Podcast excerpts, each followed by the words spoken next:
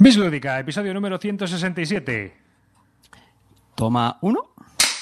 Hola y bienvenidos a un nuevo podcast de Bislúdica. Este es el podcast número 167 de un podcast dedicado a los nuevos juegos de mesa. Saludos de quien te habla, David Arribas, y conmigo tengo a Calvo. ¿Qué pasa? Buenas noches, ¿cómo estamos? Con muchas ganas de hablar de juegos y de lo que sea. De lo que sea que va a decirnos Carte. ¿Qué pasa, mozuelos? Estos tres han conchado hoy para hundirme el programa, que lo sepáis, pero resistiré. No resistiré, no, por Dios. Y el rey muteado Clinito. Buenas noches. Vale, baje. El rey del muteo ha vuelto. Esta noche promete, ¿eh? Esto va a ser un programa hoy. y- Hoy va a ser ter- terrible, terrible. Solo podemos ir hacia arriba, ¿eh? Bueno, pues nada, eh, comenzamos este nuevo podcast después de dos semanas de resacón. Hoy habíamos teníamos preparado una cosa, pero al final hoy no va a poder ser. Tendrá que ser en el próximo programa cuando estemos todos. Eh, hoy nos ha fallado amarillo. Kahoot, Tampoco hay mucho misterio, ¿no? Un Kahoot para toda Un la Kahoot, peña. y vamos a hacer un Kahoot para toda la peña y con el tema de las estadísticas también y la encuesta que hemos hecho, pues un poco comentar todo lo que había, ¿no? Entonces, Y el ganador del concurso, claro. y al ganador del concurso, por supuesto, que iba a ser con el Kahoot, pero hasta la próxima que no esté amarillo, pues no va a poder ser.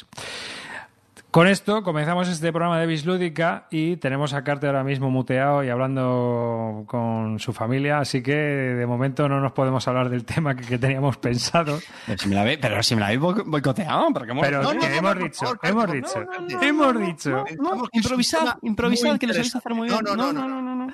Que va a dar que hablar, controversia y la gente en el chat está esperando, por favor, que tú hagas la pregunta. Y hagas y des tu opinión de este Sí, tema sí, sí, tan sí, sí. conflictivo. Sí, sí, sí, sí, sí. Por favor, oyentes, sincronicemos los relojes, pongamos el cro- cronómetro a cero. ¡Tiempo! Se me va a bajar el micro, ¿no? Cuando lleve ya un minuto va a hacer el micro... A las 10.09, este es el tema. Bueno, a ver, venga, es, es una zona de, de serpientes venenosas. No, a ver, como todo el mundo sabrá, llevamos tres meses, ya no voy a hablar de confinamiento, pero bueno, de, de- de- de no normalidad. Y pues claro, mm, prácticamente todos hemos jugado mucho por plataformas online, ¿no? Ya sea por Bastal, por Tabletop Simulator, por Yucata, no sé qué tal, ¿no? Eh, bueno, esto yo creo que a, a algunos nos ha servido para rejugar a juegos que ya teníamos a lo mejor un poco olvidados, por lo menos como ha sido mi caso, ¿no? Y, pero también para jugar a juegos nuevos. Yo eh, tengo que decir que en, que en este confinamiento he tenido la suerte de haber jugado muchas cosas que seguro que en, que en condiciones normales no hubiera jugado, ¿vale? He jugado bastante, bueno, el 1800, ¿cuál era el 22, ¿no? En 1822, al Star, que ya la había jugado, me pega una hinchada brutal y lo estoy disfrutando muchísimo, ya, ya hemos hablado de él muchas veces. Eh, y bueno, entonces, el, tema, el pequeño de- debate es si consideráis que, que hablar de la experiencia de estas partidas, pues eh, se debe poner en valor o al final, como son por plataformas, pues eso, online, pues no, no tiene mucho sentido reseñar un juego si lo has probado de forma online, pues, por ejemplo, sobre todo por Tabletop Simulator.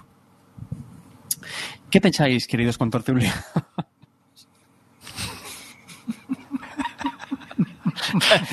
La- la- las 10 y 11, ¿no? La dejamos aquí, ¿no? ¿Cómo gusta? ¿Cómo gusta? Oye, No, temazo, mañana, eh, temazo. Temazo, Carte, temazo. Qué envidiosos soy, ¿no? Como sabéis el tema es el siguiente. El tema es el como siguiente. el o- venga, yo, yo creo que esto viene porque hubo una pequeña polémica en, en Twitter ¿no? Sobre no, este no fue tema. polémica tampoco, yo creo. Pero bueno. Bueno, una pequeña, pequeña. O sea, se, hubo un, ca- se comentó, creo que fue Chema, Chema Pamundi el que dijo que eh, una reseña online no podía valer, no tenía el mismo valor, ¿no? Algo así fue, creo, recordar. Es que no recuerdo muy bien cómo, cuál era la historia, pero vamos, tampoco la voy a buscar. El caso es que eh, realmente yo creo que también depende mucho del juego, porque hay juegos, por ejemplo, 1817. ¿Tú ya cuántos 18XX llevas en la espalda? Claro, efectivamente. Dos. Claro, ¿no? Si no, unos cuantos, sí. Claro. Entonces, juegues un online, juegue- e incluso a lo mejor hasta leyéndote las reglas, reseñas el juego.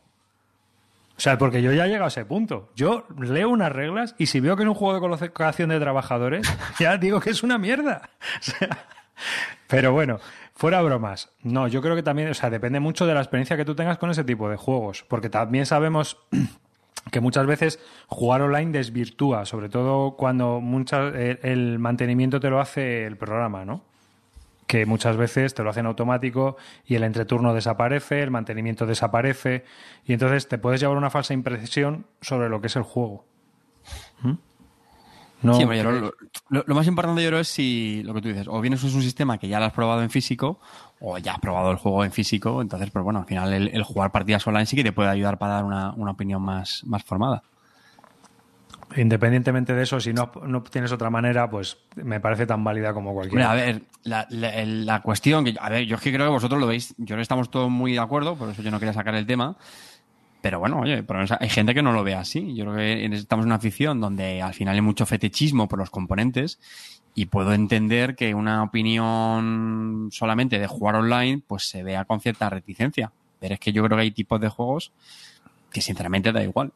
O sea, a mí que sí, que luego hay como juegos muy deluxificados y la experiencia no es la misma, evidentemente. Pero yo creo que también muchas veces cuando reseñamos un juego, pues hombre, sí, podemos hacer menciones a, lo- a la calidad de los componentes, etcétera, pero al final, pues si hablamos de un euro, lo que va a importar es la mecánica, los juegos temáticos, la narrativa que tenga, etcétera, etcétera. O sea, a mí un wargame no me va a cambiar mucho la opinión de un wargame porque tenga el tablero de papel montado, los contes sean más bonitos, más feos.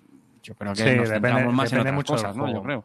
Mm. A mí eso, que sea online o no, yo ya os digo, yo gracias a las plataformas online, o sea, eh, he podido jugar muchísimo y sobre todo redescubrir juegos que, que antes tenía ahí en el, en el ostracismo. O sea, que en ese sentido a mí, a mí me ha ayudado mucho. Sí, sí, O sea, no, te- yo- tengo, opiniones mucho mejor formadas de ciertos juegos que antes. porque has podido jugarlos. Aunque sea así. Lo único que te- a lo mejor te apetece jugarlos más en físico para ver, bueno, pues si se, si se cubren esas es- expectativas, imagino, ¿no? Sí, sí, sí, claro, claro, claro. De, de hecho, vamos, yo estoy convencido de que, que los juegos estén en formato online eh, contribuye a, a la venta. Yo estoy convencido de eso. Yo también. Yo estoy convencido de que eso. No, es que si juegas online, lo quemas y luego no te lo compras en físico. El que no se lo va a comprar, no se lo va a comprar A en ver, físico. a ver, yo creo, yo creo que es- eso vale para los euros. Yo, por ejemplo, he quemado muchos, muchos euros de jugarlo mucho online y ya no los juego.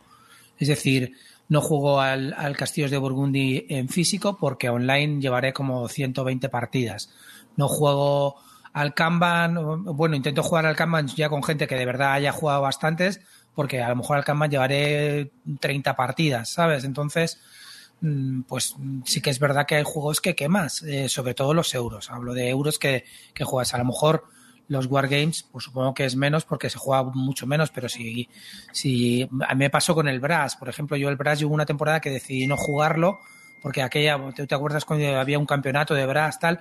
Pues yo llegué a jugar como 100 partidas, tío. Entonces ya dije, ¿qué coño? No quiero jugar más al Brass, ¿sabes? No, mm, ¿sabes? Hay, hay juegos que, que sí que quemas.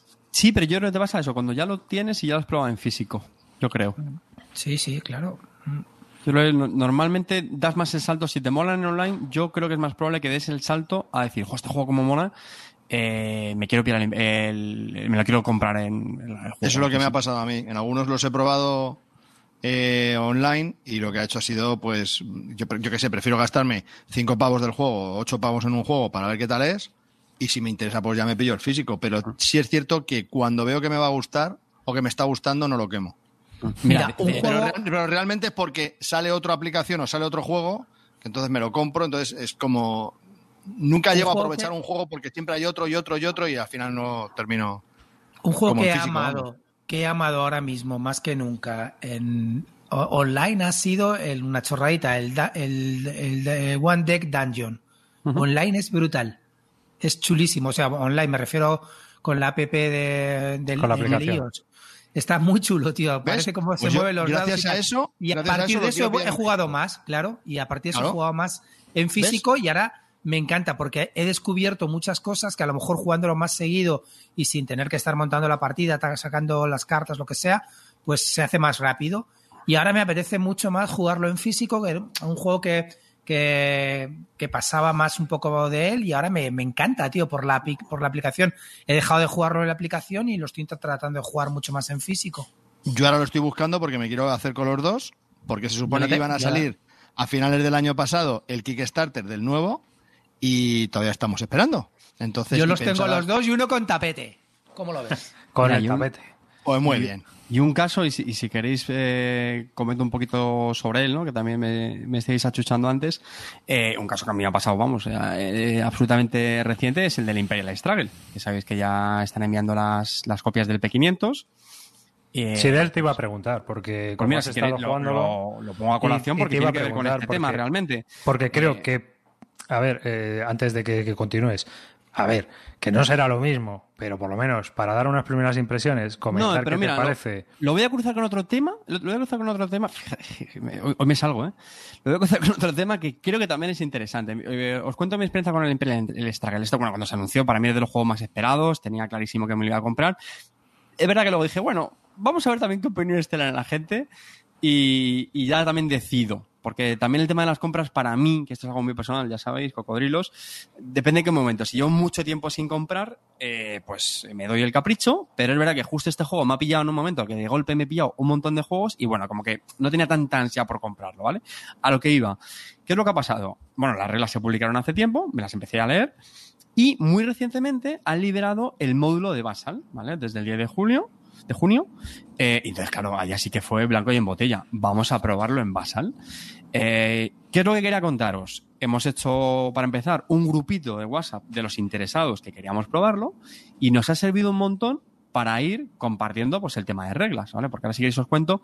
Las reglas son sencillas, pero tienen, en mi opinión, algunas mini reglas y es muy fácil cometer errores montamos una primera partida para jugar dos turnos de prueba con observadores.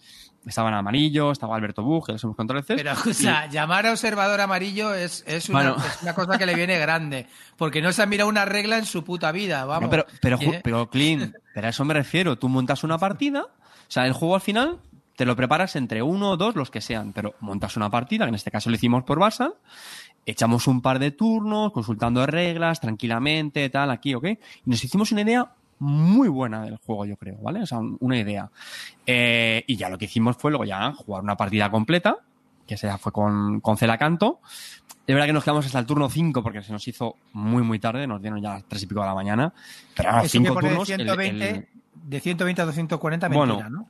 No, ¿ves? Y esto también tiene que ver con lo que estábamos comentando antes. Eh, yo creo que no, que la duración puede estar por ahí. ¿Qué es lo que pasa?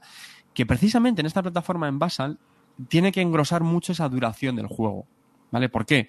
Porque una de las, bueno, podríamos decir pegas que tiene el juego, como lo estáis viendo ahora en el, en el vídeo, y bueno, para los oyentes lo comento, eh, es, es, un, es, un, mapa muy especial, cartografiado con cuatro esferas de, eh, geográficas, ¿vale? Norteamérica, el Caribe, Europa y, y, las Indias. Bueno, India, perdón, no las Indias. Eh, y tiene un montón de localizaciones. ¿Qué es lo que pasa? Que cuando tú estás jugando en Basal, lo primero, te sale una inercia de eh, pongo una bandera aquí. Eh, sí, el otro, claro, eh, aquí donde. Eso, si tú estás jugando en físico, la persona lo ves. Ve, al segundo lo ve donde, qué estás haciendo. En Basal no. En Basal tienes que ir cantándolo y lo peor es que los topónimos, gente de un nivel cultural bajo como el mío, pues hombre, en muchos sitios, o mejor dicho, no tan friki, pues no nos conoces, porque sí, Austria sabes dónde está, pero yo qué sé, la bahía de Hudson, esa todavía, pero ya en el Caribe hay ubicaciones, o muy entrado en Norteamérica, hay ubicaciones que o eres muy friki de ciertos eh, periodos si históricos. si tú hubieras mirado el Maracaibo, te sabrías todas las islas de pues memoria como nosotros. espero, que, espero que hayas votado en la encuesta de sí, los mundos de los juegos de mesa me han ayudado mucho a mi cultura. ¿Podré opinar? ¿El qué? Y cuando, a mí cuando me llegue el Maracaibo podré opinar. Mientras tanto... Bueno, a lo que, que iba, este es un caso en el que la experiencia online, en este caso en Basal, en mi opinión, sí puede desvirtuar la experiencia que tú tengas en esa partida, por lo que comentamos. O sea, la partida se hizo muy larga, pero en parte también por eso. Luego ya súmale, depende de cómo esté implementado el módulo, ya sea en Basal, en Tabletop Simulator, etcétera. Pero lo que voy, uno, pues bueno, yo creo que también tiene ya la, la sensatez de pensar, bueno, esto es por esto, esto es por el módulo, lo que sea. ¿Vale? Eh, a lo que voy, eh, hicimos este planteamiento, hacer primero unos turnos de prueba, estuvimos compartiendo mucho las reglas que habíamos hecho mal, etcétera, cosas que estaban viendo. Lo que quiero comentar con esto es que creo que es una forma muy constructiva de acercarse a un juego, hacer, crear un grupo de gente muy interesada, muy muy, con muchas ganas de hincarle el diente, comentar cosas, y porque creo que ese, ese fallo de las reglas calan más cuando te lo cuenta uno que no, bueno, pues lo típico, ¿no? Te lees el reglamento, juegas, vuelves a releer, a releer, a releer, a releer, Yo creo que, que calan más estas cosas. Y no sé si quieres comentar algo o... Carte, eh, ¿qué tal? ese mapa es de lo más feo que he visto en mi vida. No, tío, no, no, no, no, no. Yo cuando lo vi dije, ¿qué es esto? Lo que va a Hostia, marchar a mí me mola eh. Sí. Y el otro día, de nuevo, volviendo al tema de la experiencia online, cuando Claro, jugándolo por base me acostumbré y me parece chulísimo. Pero es que el otro día el, el, el que, ha, el que ha creado el módulo, Joel Tope, ¿no? Se llama que es. Sí, es el que los crea de GMT. Subió un vídeo y eso que la iluminación no era muy buena, pero tío, me pareció sobre la mesa súper chulo. Y los tokens, yo no sé si los tendría tuneados o algo, pero parecía que tenían bastante altura y me parecían preciosas las banderas eh, sobre el tablero. Me pareció muy bonito, tío, muy bonito. Sí. Y, bueno, sobre el juego, comentaros. A ver, ya os digo, mm, hemos casi jugado una partida completa, ¿vale? Evidentemente es un juego eh, que tiene pinta de tener bastante curva de aprendizaje. Y de momento mi impresión es muy buena, por supuesto. Creo que los diseñadores han tenido en mente eh, aspectos de Toilet Struggle, porque al final es evidente eh, tener siempre al Toilet Struggle de, de- de referencia. Pero, y lo que creo es que ellos han pensado, ¿qué, qué factores, qué aspectos de Toilet Struggle hay gente que le echa para atrás y vamos a cambiarlo en este juego? Lo primero que me ha llamado la atención es que es mucho menos parecido de lo que yo pensaba al Toilet Struggle. Yo pensé que iba a ser cambiando temática, alguna cosita, pero eso, un Toilet Struggle 2. No, en mi opinión son juegos que pueden convivir perfectamente. Evidentemente, te tiene que gustar mucho este tipo de juegos, eh, temáticas, etcétera, ¿vale? Pero eh, ya digo, me ha sorprendido muchísimo, ¿eh? Yo pensé que iba a, ser, que iba a estar muchísimo más, más solapado. ¿Por qué? Porque en mi opinión, bueno, ya sabéis, por si alguien no lo sabe, Toilet Struggle es, mi juego preferido, me encanta y me flipa, ¿vale? Entonces, ¿qué es lo que pasa? Que Toilet Struggle, en mi opinión, una de las mayores pegas es que te puede entrar una mano de cartas brutalmente mala y eso es muy complicado. Eso es muy complicado. O sea, tiene factores, vamos a llamar de azar, que, uff, por mucho que sepas jugar. Y por contra de lo que mucha gente piensa, no es que te toquen eventos del contrario, sino sobre, más que nada eventos con pocas operaciones. A ti te toca una mano de muchos unos y doses y ya puedes rezar que el otro no, no la, tenga, la tenga potente. Y, y, puedes hacer algo, pero se nota mucho, ¿vale? O que te toquen muchas puntuaciones en la mano. Eh, aquí han hecho una mecánica que me parece muy interesante. Sigue habiendo cartas de evento, mucho con mucha menos presencia. Para que os hagáis una idea, cada jugador empieza solamente con tres cartas y durante los turnos solo juega con tres cartas, ¿vale? Comparado con una mano de Toilet Struggle son 7-8 cartas. Ya, ya, vemos ahí una gran diferencia. Pero es que lo interesante es que le han quitado las operaciones a las, a las cartas de evento. Y de hecho, los eventos. Eh, bueno, sí, podríamos decir, ya no son de un lado por otro. Lo que pasa es que cada hay un único evento que, según quien lo juegue, pues da una cosa para uno para otro, ¿vale? Y a lo que voy, lo interesante. ¿Cómo, cómo sustituido las operaciones? Bueno, pues al, principio del turno se ponen nueve losetas, ¿vale? Nueve tiles, que eh, tienen número de operaciones a su vez de diferentes tipos, eh, orientadas a, a, guerra, ¿vale? Militares, económicas y diplomacia, que son los tres grandes, los tres grandes tipos de acción que hay en el juego, ¿vale? Están agrupadas en eso. Entonces tú puedes tener una loseta con muchas operaciones de diplomacia y luego lo que llaman las operaciones menores, pues por ejemplo de, militar. Y a lo mejor, ¿qué pasa? Que tú ves que las nueve tiles que han salido, dices, hostia, ha habido muy pocas militares, macho. Eh, me voy a ir a por esta. Pero ¿qué pasa? Que a lo mejor si coges esa tile, eh, le estás dejando la otra tile al otro. Es decir, que esa toma de decisión la han trasladado a, las tiles. Y las tiles están muy compensadas. Por lo cual ya no puedes echar la culpa a una mala mano de cartas. ¿Me explico? Sino que son las tiles que son comunes para todos. Todos van a ir cogiendo tile, tile, tile, tile, hasta dejar una que sobra. Y así se hace un reparto más equitativo. Lo cual, ya, digo, no, no, puedes echarle la culpa y decir, joder, qué mierda, pocas operaciones. Luego, otro cambio, eh, tampoco me enrollo mucho más, ¿eh? no quiero. Otro cambio muy interesante para mí, eh, otra queja que tiene la gente es no juego contigo al Toilet Struggle porque yo no he jugado una vez, no me acuerdo de las cartas, tú te las tienes controladísimas, me vas a pegar una paliza. Aquí el pool de eventos es muchísimo más pequeño, ¿vale? También está organizada por tres eras, como en el Toilet Struggle, pero el pool es mucho más pequeño. No acuerdo exactamente cuántas son, pero no sé si como unas 20 eventos por era, creo que son, o no sé si incluso menos. Entonces, claro, y como digo, son mucho menos determinantes. Al final aquí los eventos son un, empuje extra, una ayuda, ¿vale? Porque de hecho solo se pueden jugar si eliges las tiles que te permiten jugar eventos, ¿vale? Las tiles de las que hablaba antes, no todos te permiten jugar el evento. De hecho, son más bien menos que, que los que sí que te lo permiten. Entonces, pues bueno, si eliges la tile que te permite jugar al evento, pues está guay porque los eventos siempre son muy buenos, pero no siempre vas a estar jugando eventos como en el Toilet Struggle, ¿vale? Eh, entonces ya digo, esa curva de aprendizaje del conocer las cartas, que es tan importante en Toilet Struggle, aquí no lo hay, ¿vale? Y eso es muy, interesante. Insisto, hay más detalles, tampoco quiero hmm. abriros mucho, eh, y ya está. De momento, la mayor duda que me está presentando es si no va a tener la misma épica eh, que en Toilet Struggle. Y me explico. En Toilet Struggle hay una serie de factores que dan partidas muy épicas. ¿Por qué? Porque puedes, el otro te puede tener todo el mapa controlado, pero sabes que puedes ganar por un con 1. O sea, tienes una tensión absolutamente continua. Aquí, a priori, insisto, con 0,9 partidas, eh, tengo la duda si lo han hecho demasiado equilibrado. Al final, como el azar está muy mitigado por las tiles, bueno, luego, hay una serie, luego están las guerras, pero las telas tampoco hay mucho margen de azar, sacas unas losetas que te pueden dar más bonus, menos, tampoco hay mucha, mucha diferencia. Mi duda es si las partidas son demasiado muy, controladas, ¿sabes? Que no haya alguien que, te arrase en, muy pocos turnos, ¿vale? Que también es una queja, yo creo, a veces del duel de Strike, ¿no? Que llega alguien, te arrasan en tres turnos y dices, bueno, pues por vaya mierda. Entonces, eso, en mi opinión, creo que la, la, gran pega es que le pueda estar eh, restar épica. Pero bueno, hay, hay que verlo. Mm, o sea, que vas a full. Las dudas, que tenemos Calvo y yo es entre venderlo y no comprarlo. A ver, Hombre, pues a mí, a mí lo que me ha contado ya me parece a priori más interesante que muchos Card Driver Games, porque, porque el, el, problema de muchos Card Driver Games, y esto es una crítica mía, es que están muchos hiperguionizados. Es decir, que son juegos en los cuales tienes que seguir el guion al pie de la letra y que juegas a ese juego de una forma muy específica porque las cartas te van diciendo qué es lo que tienes que hacer según te toque la mano. O sea, sé, tienes que bailar según te toque el acompañante. Esto va así. Oye, estoy, viendo un comentario que dice, joder, si hay azar nos quejamos porque hay azar. Y yo, no me estoy quejando, ojo. ¿eh? Yo lo que, justo lo que estoy intentando es poner blanco sobre negro, diferencias, porque todo el mundo tenemos el Twilight Struggle en, en la referencia.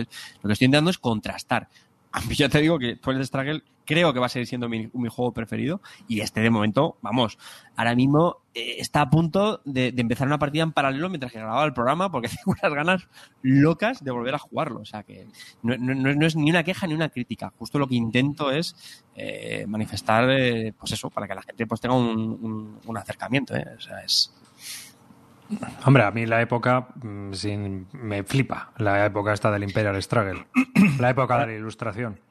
para mí está siendo otro gancho, porque tengo que reconocer, de hecho en algún programa ni me acordaba muy bien en qué periodo estaba ambientado, y para mí el siglo XVIII está siendo otro gancho, porque es también bastante desconocido para mí, lo que hemos hablado otra vez, estamos hartos de Renacimiento, y la Segunda Guerra Mundial. Y eso, y la Segunda Guerra Mundial, la historia, Renacimiento y Segunda Guerra Mundial, chimpún. Y, ostras, es que el siglo XVIII mucho entre los romanos y la Segunda Guerra Mundial nos llevamos todo. Y yo creo que por lo menos en el caso de España, que yo creo que es ya, vamos, cuando vamos ahí cuesta abajo hasta tocar fondo, ¿no? Que corregidme, yo creo que es en a principios del siglo XIX, ¿no? Yo creo que en Trafalgar es cuando eh, tocamos fondo, ¿no? El, Imperio Español. Eh, y ese siglo XVIII al XIX yo a veces pienso que lo tenemos un poco olvidado por eso, ¿no? Nos gusta más recrearnos en, pues eso, pues con Argel está Carlos V, Felipe II, bla, bla, bla, el gran imperio. Y hostias, este periodo también es muy chulo, ¿eh? Es, es, es muy chulo. Sí, a mí me gusta mucho, vamos, yo tengo bastantes libros sobre este tema, porque es un tema que a mí me interesa bastante, ¿no? O sea, la época de Federico el Grande, o sea, el Friedrich, el María, también estos juegos. Eh, Prusia, o sea, mm. mola mucho también luego, bueno, España realmente está representada en el juego, ¿eh? Salen... Pero bueno, esta, esta es la, la lucha épica entre Inglaterra y Francia, ¿no? Sí, sí, sí, sí, es que al final porque al final fueron las dos grandes potencias que se enfrentaron durante el siglo XVIII. Es más, la Guerra de los Siete Años, que se llamó Guerra de los Siete Años, debería haber sido la Primera Guerra Mundial, porque se combatió en todas partes. Mm. ¿Mm? De hecho, hay una, hay una regla, la verdad es que me, hizo gracia, es una chorrada, pero la verdad es que me hizo gracia, que dice, si el juego gana empate, ¿no? empate a puntos, el sistema de puntos es muy parecido con el Toilet Saga, ¿no? De esto que vas, es como la cuerda, ¿no? Tiras un para un lado para otro, ¿no? Eh, dice, si acaban empatados, desempates de factor. Dice, y si también ahí empatan, dice, entonces gana, dice, gana Gran Bretaña, dice, porque históricamente fue la, la potencia que ganó. Digo, pues mira, me, me ha parecido una regla fantástica. ¿Qué quieres que te diga? Sí, claro, a ver, los franceses acabaron con la, pero- con la Revolución Francesa, o sea que la cosa no le terminó muy bien Está para muy chulo, ellos. ¿eh? Sale, o sea, España tiene presentada sale la Revolución Francesa, sale, sale- las guerras son eh, la Guerra de Sucesión Española, la Guerra de Sucesión es- O sea que abarca desde la Guerra de Sucesión Española justo desde el 1696, Sí, creo, cuando 97, empieza- ¿no? cuando empieza el gran fregado. caramelo, ¿no? Que ya están viendo que... el Mambrú. Eh, hasta, hasta la Revolución eh, Francesa, hasta 1789. Y, y guerras son la Asociación Española, Austriaca, la de los siete años, ¿no? La Fran, que es la de la Fiocres of Snow, ¿no? Sí. Eh, y la última, bueno, la de la... La guerra de los siete años que le llaman la French and Indian War, ¿no? Eso Los- es, No, eso es. inglés. mm, a ver, esa Bueno, es una sí. guerra distinta. Ojo. Esa guerra se incluye dentro de la guerra de los siete años, pero en realidad es una guerra. A ver, aquí el cisco está en que la guerra de los siete años en realidad la, la empezó Prusia contra Austria. Y entonces, unos se aliaron con los austriacos y otros se aliaron con los prusianos, pero para pegarse, o sea, para pegarse entre ellos. Es decir, Francia e Inglaterra se metieron ahí a piñón porque tocaba. Es como si en la Segunda Guerra Mundial se hubieran pegado, yo qué sé, eh, Polonia contra Yugoslavia y dijeran los rusos por un lado y los alemanes por otro se metieran a fregado, ¿no? Pues, pues una cosa por el estilo. O sea, que entraron ahí a saco y además es, una cosa muy curiosa. Tengo yo un libro de, de David Chandler, el, el que te- también escribió sobre las campañas de Napoleón, ¿no? que aunque tiene un estilo eh, épico y imperial ¿no? Eh, de escribir, tiene un libro que habla sobre la época de la Guerra de Sucesión Española y que te comenta todos los problemas que tenían, ¿no? Pero que en esa época se movían ejércitos de 150.000 personas para arriba y para abajo, ¿no? Lo que ocurre es que, por ejemplo, el, el tren de Marlborough en no sé qué batalla austriaca, el tren de- del ejército era de largo 50 kilómetros. Hostia, ese no puede ser, tío, eso es imposible. Tío, sí, sí, macho. Pero como, Cañones- como ver un tren de cañones- 50 kilómetros, tío, no puede un ser. tren de logística no, de tío. 50 kilómetros. Eso tiene que tardar meses en descargar. Pues que- claro, tío, eso, empezaban las campañas en, en abril o en febrero, cuando acababa el invierno, decían, vamos a conquistar la ciudad Pascuala. Vamos para allá. Y es lo que hacían en todo el año. No, hacían- no, no- no llegaban más lejos, porque también los cañones pesaban muchísimo, las, lo- donde iban apoyados, tenían que ir tirados a lo mejor por 24 o por 30 caballos cada cañón. O sea, una los cañones de asedio. pasada, tío. Y era una época donde había muchos asedios. Es decir, las guerras son un poco que me imagino que en el juego también estará, ¿no? Las guerras aquí están muy chulas, ¿eh? No, no he comentado mucho, lo hago muy rápido. Hay, lo que os decía, hay cuatro guerras que están intercaladas entre los turnos de paz. Eso también es bastante, me parece interesante. Tienes, por un lado, son seis turnos de paz. Y intercaladas hay guerra. Entonces mola, porque claro, también te tienes que, en esos turnos de paz, tú te vas preparando para cuando llegue la guerra. Y la guerra mola mucho porque, claro, dependiendo de cómo hayas puesto la influencia en el mapa, luego va a tener un impacto en esa guerra. O sea, por un lado, contribuyes con más tropas, pero por otra parte, que seas aliado eh, de España, de Austria, etcétera, pues eso va a tener un impacto en, en esas guerras. Y lo que tienes, tiene por un lado eso, y luego pues tiene unas losetitas que te dan pues un poquito ma- marca la, la fuerza. Y otra cosa muy chula también es que dependiendo del resultado de quién gane la guerra, si lo gana por mucho o no, lo que te permite es conquistar territorios en el mapa. Eh, otra cosa que no lo he dicho, por cierto, pero bueno, lo podéis imaginar, sí que mantiene, eh, que es una de las cosas que hace grande al Toilet Struggle, esa esencia de no me da la vida. O sea, no me da la vida, necesito... que no llegas, ¿no? Sí, porque luego además tiene eh, mercados. O sea, es, no solamente es ir poniendo presencia en el mapa a las guerras, sino que luego encima hay mercados, el tabaco, el tal, tienes que intentar llevarte las mayorías también. O sea, tienes un montón de frentes y estás ahí, tío, como, "Hijo, me cago, es el continuo ahí, te pongo un fuego, te lo apago y etcétera. Mm, Pues Está- nada, muy- interesante. a ver si. Y, y otra cosa, ya con esto acabo también, que creo que en mi opinión creo que es un acierto. En Toilet Struggle sabéis que se va poniendo influencia. Cuatro de influencia. Venga, ahora yo te pongo dos más. Ocho. Uy, joder, la que estamos montando aquí en, en Alemania Occidental. Tú llevas 12 y yo llevo 10. Aquí no. Aquí han puesto o tiene la bandera, el, control una potencia o el otro o está no la tiene neutral. Entonces, yo creo que ahí simplifica, en el fondo también lo hace más sencillo. Que no estar ahí con los, con los counters de la influencia, espérate que cambie el 4 por el 5. Creo que es, creo que es una chorradilla, pero lo hace eso más, más dinámico, yo, yo pienso. Hmm. Sí, así, yo lo veía un poco tonto en el Twilight Struggle. Pues qué más da que tengas. Si al final que el control es de uno específico. Pero bueno, no, no hay también. dado, no hay dado, por ejemplo, que eso a veces también en el Twilight Struggle a veces es matador. O sea, vas a hacer un golpe de estado, un 1, me cago en su padre. Llega, llega al contrario, un golpe de estado, un 6, ¡ay, vaya! Pues, Pero es que los golpes de estado son así.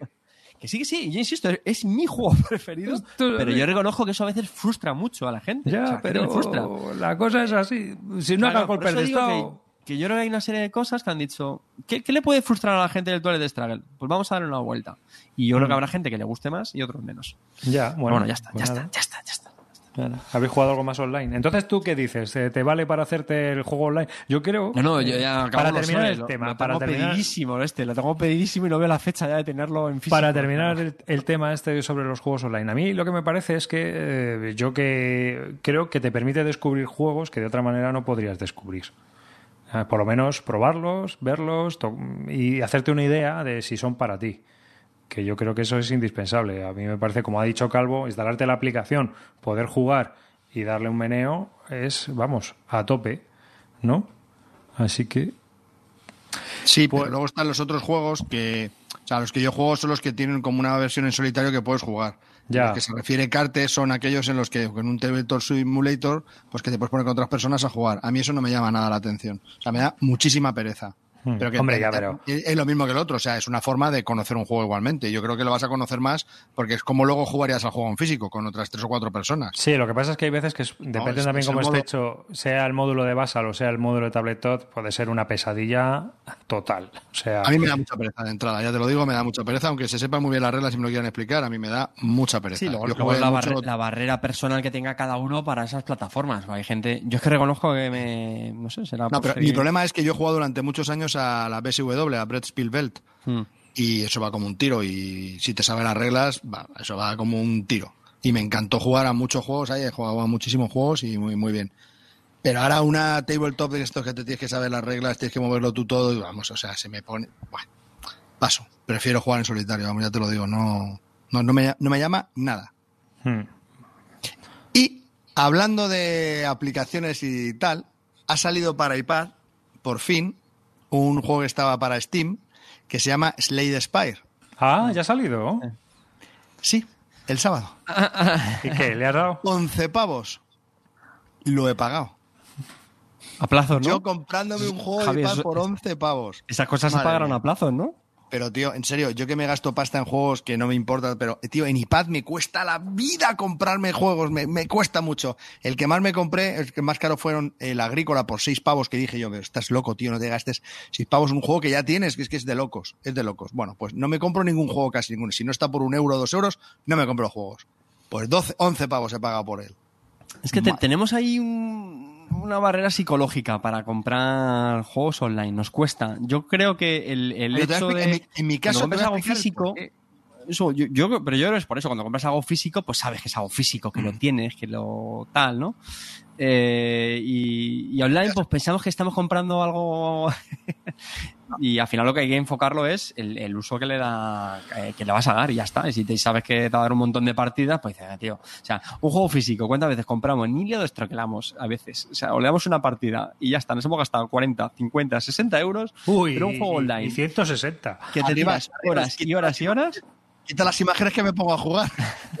Ya, tengo el A iPad mí, aquí. a- a mí este, a mí este me tentó, eh, Calvo, porque se comentó bastante por Twitter, me parece, ¿no? Que estaba, que estaba muy chulo, lo típico, ¿no? Está que muy ves a chulo, un ¿eh? montón de gente hablando muy bien de él y ya te empieza a picar el gusanillo. Pero dije, uy, esto, esto huele a, a droga. Eh, y dije, buf, quita, quita, quita, quita. No, pero está muy bien, ¿eh? Yo lo tengo, no juego tampoco mucho. O sea, Pero no engancha, Yo, no sé dónde esta gente engancha mucho. yo es que no me engancho, tío. No me Yo engancho. sí, es que ese es mi problema. Yo me engancho mucho a las Yo no me engancho. Yo puedo dejarlo cuando quiera. mi, mi principal cartel, lo que tú decías, mi principal problema con este tipo de juegos, eh, con este y con todos, es que yo tengo muchos juegos de, de iPad. Entonces, en el momento que me compro uno, los pruebo 3, 4, 5 días o 6 y ya sale otro o me lío con otra cosa. me- Entonces, ¿para qué voy a comprar algo que me va a durar 3 días? Es que no tiene sentido. Pero, Javi, pero es que hay juegos que te dan mucho menos. Juegos de, juegos de mesa que te. En serio, que no. Sí, es verdad. Eso es algo que tenemos ya inculcado dentro y, Sí, no, y sí, ya está. Y no. las ventanitas que tengo en el iPad de juegos es que es brutal. Entonces, ¿qué es lo que pasó con este juego en concreto? Yo tengo un Android, entonces vi un juego que se parecía mucho a este, se llama Rogue Adventures, que es gratis. Y es igual que este, con otras cartas, y, y me, y- y me he flipado con ese juego en el, en el teléfono, pero un montón. Y entonces dije, joder, pues este, como este se parezca algo a ese, me lo voy a comprar a ver qué tal. Y la verdad es que es brutal. es que es brutal. Mola muchísimo, engancha un montón, pero un montón. Y, no veo el momento de volver a poner, ¿eh? En serio, me, me mola. Y solo he estado con un héroe y no he llegado a la torre, claro. Me, me está- me queda en el último monstruo. Pero vamos, Es que ¿eh? este juego seguro que no se parece en nada, ¿eh? Pero es que, tío, a mí me recordó a los tiempos del World of Warcraft. Además fue gracioso porque el otro día salió en Los Simpson un, un capítulo, vamos, inspirado en el World of Warcraft. Y yo jugaba con, con mi mujer, cuando no teníamos niños, claro. Y lo comentábamos, decía, joder, macho, madre mía, eh, que es que eso era, eso enganchaba, eh, que algún día nos pasamos incluso sin, sin comer, tío, porque estabas ahí dándole al. Yo me imaginaba esto igual con el móvil. Digo, uff, digo, no, quita. Sí, lo que comentan en el chat es otro de los problemas. ¿Por qué me lo voy a comprar a 11 pavos si a lo mejor espero a Navidad? Que no me importa, que no pasa nada, que tengo 3.000 juegos de iPad y a lo mejor lo venden por 7 pavos. Pues tío, yo qué sé, venga, me voy a dejar. Claro, tío, eso. Si lo, si lo piensas así, no, no te vas a acabar comprando casi nada, tío. A mí eso. De comprarme un juego por 11 pavos. Ya Hay una cosa se llama costo de oportunidad, pues si te pica el gusanillo en ese momento, pues ya está, tío. un juego de mesa que no tenga y esté por 8, pues va a caer.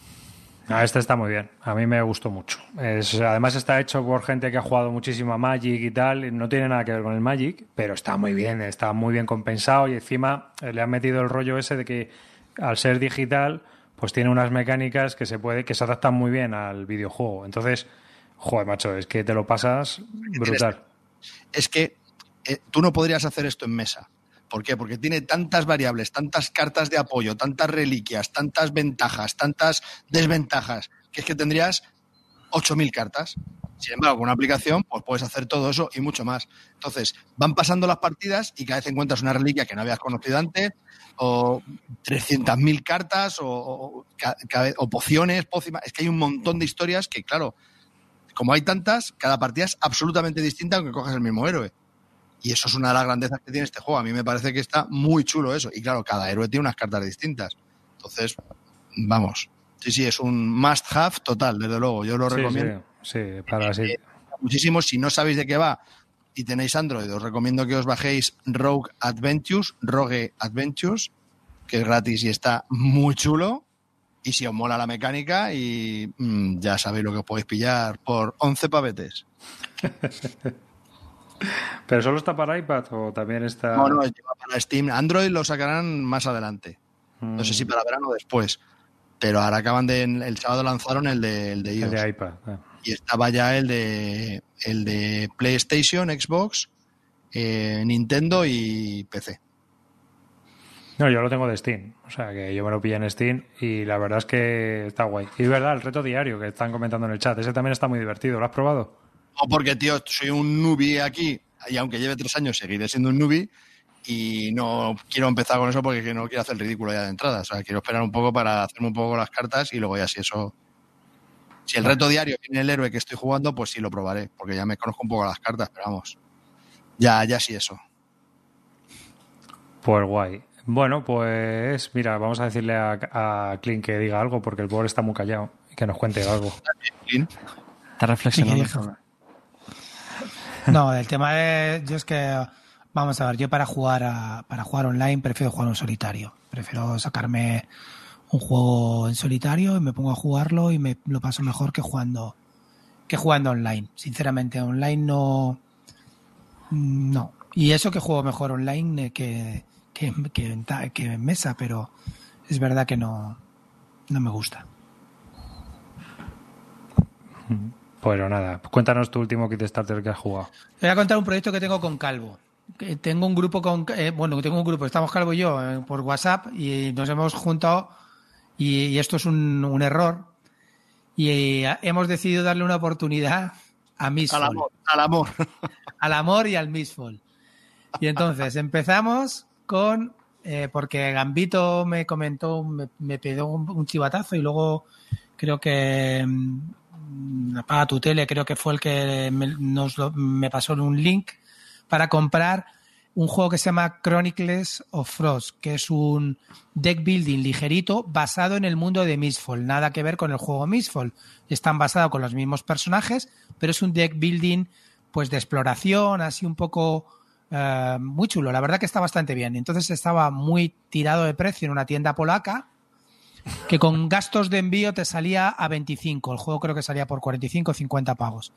Gastos de envío incluido salía 25, este Chronicles of Frost. Entonces el otro día me llegó, he hecho una partidita y la verdad que es un deck building de estos con una caja muy pequeña y que este, vamos, este es em, carne de cañón para llevármelo directamente a los hoteles cuando vuelva a viajar dentro de 27 años. Entonces, me ha gustado mucho, pues eso, partidas rápidas, mm, el universo de Mistfall que me da un poco igual, eh, pero, pero sí, la verdad que está chulo. Las cartas para mí adolecen de un poco, le, faltan gracia, eh, porque la verdad que son bastante feillas.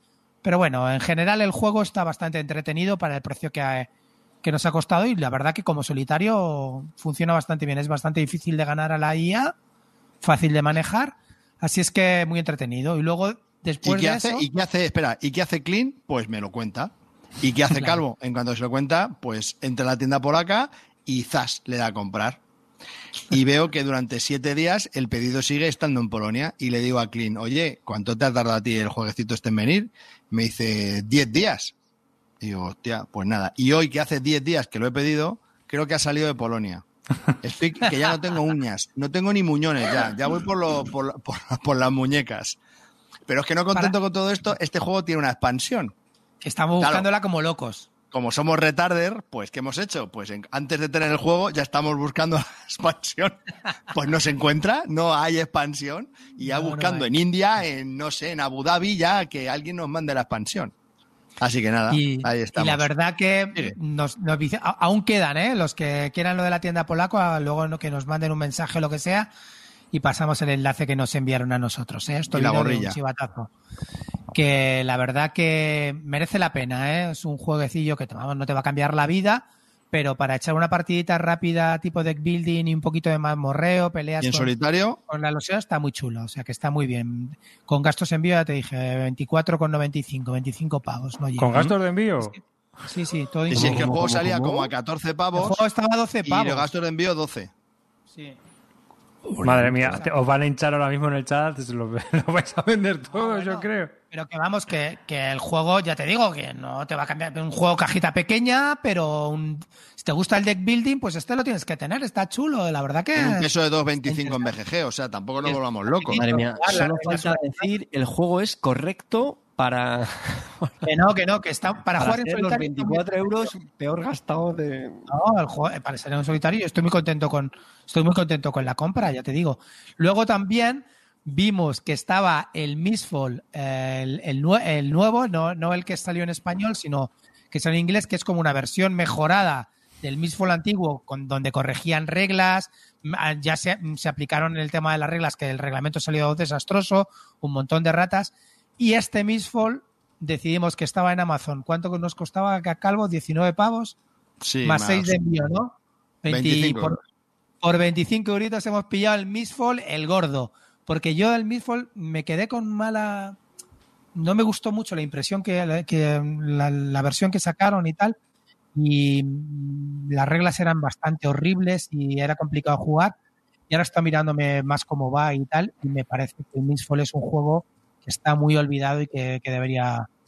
Tengo ganas de volverlo a jugar. Dime.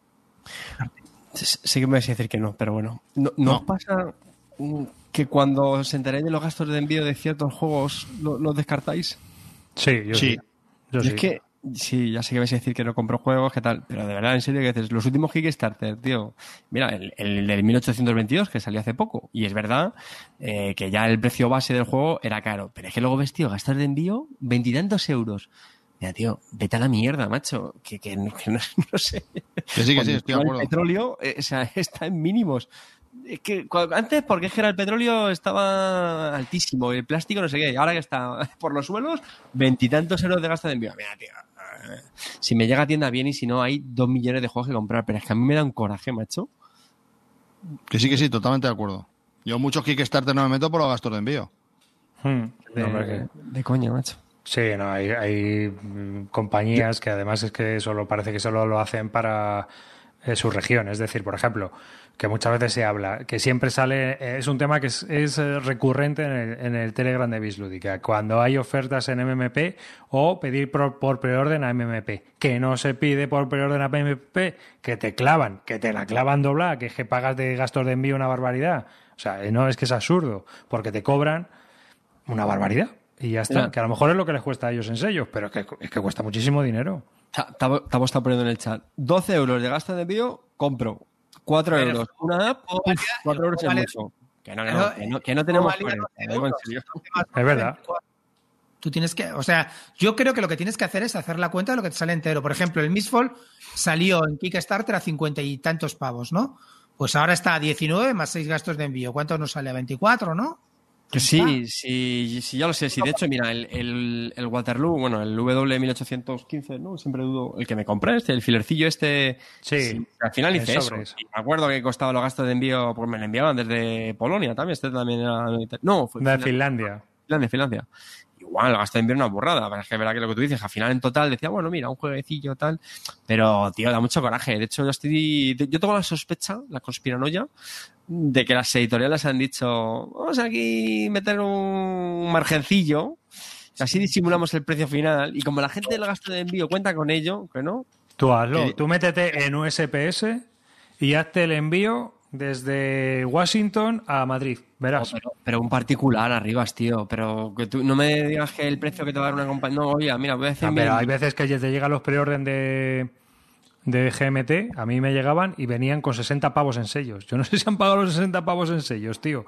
Pero, jue, daba coraje, ¿eh? Cuando te han cobrado 26 euros. Aquí. Eh. Que está diciendo Gloria en el chat que está, vive en Chile. Que vive en Chile. La clavada. Ah, bueno, sí. Que nos quejamos nosotros de los gastos de envío, pero es que los, ¿no os habéis fijado nunca en el resto del mundo? Sí, sí, yo me suelo fijar O en serio. son como porque- 50 dólares para arriba. Todo es como, joder, madre mía. Y, y cada vez que lo leo, pues yo estoy de los primeros en la lista. Y cuando voy avanzando más, que si Australia, que si no sé qué, cuando llego al resto del mundo, Brasil, que ni llegan, ni Singapur, y veo los 50 Pero dólares o mira, 70, digo, madre Corea del. Norte. Madre mía. Pues eso, que nos hemos hecho con el otro Mistfall y también queremos buscar la expansión. Porque Que yo ya la tengo, que a mí me ha llegado hoy. Ah, bueno, pues yo no la quería, es verdad. Muy bien, muy Ah, bien, muy bien. la pillé en ¿Que- Francia, ¿Quién te buscó que- la expansión? No, o sea, me la busqué yo y te lo dije a ti. Me ha costado. Te la 40. busqué yo. Pero si está en francés y te dije, me la he comprado en francés y me la he comprado antes de que me vaya a llegar el juego. 42 pavos me va a salir el juego entero con la expansión, el Mistfall. Ya te digo que yo creo que el Mistfall me quedé con mala, con mala sangre de- del anterior. He estado leyendo bastantes reseñas sobre este y la gente pone que este está mucho más pulido que el anterior. Se corrigieron bastantes errores, meten cosas nuevas como aliados y cosas de esas. Y la verdad que, que tengo ganas de, de pegarle. Estoy además ahora empapándome bien en las reglas y es un juego que siempre me ha parecido bastante curioso el manejo que tenía de, del tema de, de los enemigos y las cartas. Era curioso, ¿no? ¿Tú tú qué piensas, Calvo? Sí, a mí me pasó lo mismo que a ti. Yo me leí las reglas, no, no me enteré de nada. Pero de qué Mistfall que- estáis hablando exactamente, porque hay como. El- Estamos hablando el- del primero. Que el que no, no, es del primero no. Se- No, se llama Miss. Ah, bueno, el primero era malísimo. Estamos hablando sí. del primero. Sí, ese es de Eso- 2015. Sí. Sí, ese. Entonces ese lo, lo- me lo compré, me leí las reglas, no me enteré de nada, empecé a jugar. Era complejísimo, necesitabas muchísimo tiempo, no ya solo para entender las reglas, sino para jugarlo y congeniar cada personaje. Tiene una serie, unas cartas especiales del personaje y que te funcionen esas cartas. O sea, llevar muchas partidas con el mismo personaje para entender un poco todo. Y se me hizo muy, muy, muy cuesta arriba. Lo jugué una vez a dos. Fue un tedio terrible. Y es un juego para el solitario, por lo menos yo lo pienso así. Sí, yo también. yo Y, también. y- y lo abandoné. Y lo abandoné, lo vendí, le di boleto. Encima se vende muy mal, por 20 pavos lo vendí. Y este Pero ahora es de- que no, no me hice con él. Entonces, ahora en esta segunda edición ya, me- ya lo tengo en casa, me he leído las reglas. Este se no llama sé si es que Heart he of the madurado Mist. o qué, Espera, di pero- cómo se llama, di, cómo- di cómo se llama. Heart Hearts of the Mist. No, Sí, algo sí, así. Heart of Eh, the Mist. Que es del el corazón 2016. de la niebla. Es de Heart of the Mist. Y bueno, pues la verdad que tiene un- es durete, ¿eh? porque pone 4.12 de peso en la BGG. O sea, es durete, durete. Y, y bueno, las reglas están bastante más claras, se entiende, y te dan muchas ganas de, de jugar. Y bueno, lo voy a jugar con un personaje, o sea, true solo. Sí. y a ver qué tal. Ya sé que cuál es el personaje más fácil de jugar, que lo di- hay unas guías que han publicado también para saber qué personajes son los más fáciles o cómo se las interacciones que tienen con sus propias cartas y eso y bueno pues eh, vamos a ver qué tal. Le voy a dar una segunda oportunidad porque el juego no me pareció malo. Sí es cierto que las reglas me parecieron muy malas, entonces no llegué a entender bien el juego y, y llevaba mucho tiempo mundo- y Todo el mundo dice que las reglas de este sí que están mucho más mejoradas, que las otras eran ininteligibles y que estas están mucho mejor estructuradas y más claras. Tienen también una hoja de ayuda muy clara. Sí. Y bueno, ahora mismo está a 19,63 en Amazon y con los gastos de envío te sale a 25,93. Es lo que me costó a mí. O sea, que amantes del Forever Alone es un juego que si no tienes muchos y le quieres dedicar tiempo a algo porque este hay que dedicarle tiempo, pues es un juego que yo desde luego recomiendo porque es eso, le tienes que dedicar tiempo, ¿eh? porque no con una primera partida no vas a llegar a, a entender bien todo, pero vamos, muy buena, muy buena compra yo creo que hemos hecho clean. Precio de 26 pavos, yo creo que es un juego que merece la pena por lo menos probar. Si te, vamos, si te gusta el solitario, eh, tiene bastante buenas críticas en solitario. Y lo que pasa es que es un juego exigente. Entonces, un juego con un 4,12 de peso, pues ya sabes a lo que te estás enfrentando, amigo. Si no, te compras el Chronicles of Frost, que vale el mismo precio y es un 2,6. ¿no? Carte está pensando lo primero que yo. Hilo de venta. Os habéis pegado la hostia la primera vez. Puñito arriba, puñito. Y vamos a ver si la segunda. Es que, vamos a ver una cosa, macho, es que no lo creéis ni vosotros, pero bueno, ya está, que no pasa nada, ¿eh? de verdad que me encanta, de verdad que es ilusión. Pero si es la ilusión de que, que le vais a dar llega el tracking, es todo, tío, es que no lo bueno, tío. ya estás Ah, fuera yo respeto. Si a, a diferencia vuestra, yo os respeto. Mira, os voy a poner un una- caso que me el otro día hablando. Cállate, coño, ya. El otro día hablando con Carte, que es un melón de cojones. Me dice, me Cuéntala, dice, cuéntala, cuéntala, cuéntala. Me- o sea, a mí me Re- encantan estas retrátate, cosas porque no, no, si, si- te voy a meter cizaña a ti, a mí no es para mí. El otro día estoy hablando de, de que me encanta lo de la, que tengo que esperar un juego que me viene, no sé qué, le sigo el tracking, me meto en uno tal y cual, eso me mantiene la vida, yo que sé, como otros tienen amantes, pues a mí esto me, me pone, ¿no? Me, me- me vuelve loco. Pero es que no se puede ser peor cuando, no est- cuando estás tan fuera de este mundo como Carte, que el otro día fue a no sé dónde y de repente le dicen, toma, tus expansiones del root. Y me dice, ah, pero no era una. No, no, son dos cajas. Ah, pues no me acordaba No, yo- ni nada. yo pensé que ibas a se le contar había otra cosa. olvidado que había pillado las expansiones del root que venían en cajas, que tenían regalitos y que no sé qué. Se puede ser peor. O sea, Javier eso Calvo, indica el tipo de persona que eres.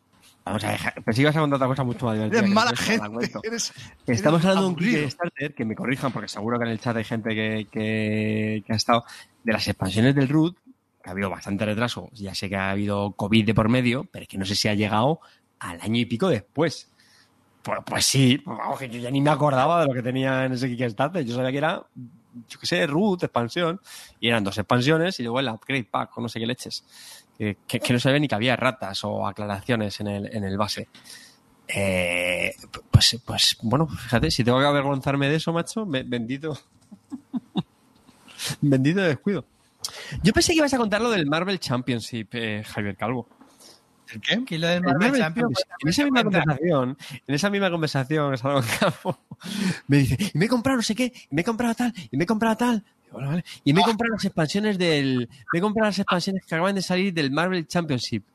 Espera, espera, Digo, espera, "Ah", espera. y digo, digas, Hay que recordar a la audiencia que a mí el tema este de las mallas y de los fantásticos y todas estas cosas me la pelan un poco. O sea, yo voy más por las mecánicas que por el juego en sí. Sigue, sigue. Sí, sí, no, no, claro, es así, como si no te conociéramos. Y le digo, ay, digo, ¿de cuáles son? Porque yo el juego, vamos, lo he jugado solo una vez, pero sé que cada expansión está orientada en, en cada héroe, ¿no? No, Eh, no sé, el super. es que No sé ni qué dijiste, tío. La, la bruja Lola y. El Super Rino. Y la viuda negra. Yo qué sé, tío. O sea, improvisó. Digo, ah, muy bien, tío. Debe ser la única persona que juega al Marvel Championship y es que se la pela si los superhéroes son Batman, Super López o, o Cantinflas, tío. Eh, De, de verdad. de negro. Muerto por dentro, macho. Ah. Ni lee de qué va el tema. Es que se la Este- pela, tío. No saben ni, ni quién es el superhéroe que va a la expansión, tío. Que una cosa es que no te importa el tema, Javier. Otra cosa va de negro, con en un antifaz. juego como el Marvel Championship, tío. ¿Cuántas partidas llevas ya, Calvo, al, al Champions? Pues ya está, ¿qué más quiero, tío? Así. ¿Cuántas, ¿Cuántas partidas llevas ya al, al Champions, Calvito? 37. 37. 37. ¿Te ha de gustado, las eh? cuales ha jugado 22 mal. Alguna más, dice. Y ganar ni. mm, Pero me No, mola, a Rino tío. sí, ¿no? A Rino sí, a Rino ya le has dado, ¿no? ¿O qué? ¿El qué? A Rino sí A que ya le has dado, ¿no? Sí, sí. Pero si no sabe ni siguiente quién el desgraciado este. Pues esto, Paqui la viuda negra, joder. Pues iba a mirar de qué año es el, el, el root, tío, pero bueno, como, como lo hicimos en grupo, no, no era yo el, el backer, pero bueno. Ah, de, que de cuándo empezó al. El, el este, el Kit Starter. Mm. Bueno, Sí, ahora- sí tengo que decir que mola. Esa sensación de cuando te llega algo que ya te habías olvidado, mola. ya ves. dice, Tavo, dice Tavo que se ha jugado 37 el primer escenario. así no lo quema, así el core da muchas partidas, ¿eh? ¿Tú quieres ver tus juegos sanos y salvos? A que lo vuelvo a troquelar todo, ¿eh? Joder, es que tengo un trato con Tavo, macho, le hago yo los pedidos de sus juegos y para yo jugarlos, sus juegos, los destroquelo. ¿Y qué es lo que he destroquelado últimamente? Pues el Campos de Arley Big Box, telita destroquelando esto, le he puesto hasta las manchas a las vacas, o sea, la hostia. Y el otro que he probado también es el, los gatos, la isla de los gatos. Que por cierto, ya que estamos hablando de la isla de los gatos, Por cierto, ya que vamos a hablar de juegos, vamos a... De la isla de los gatos.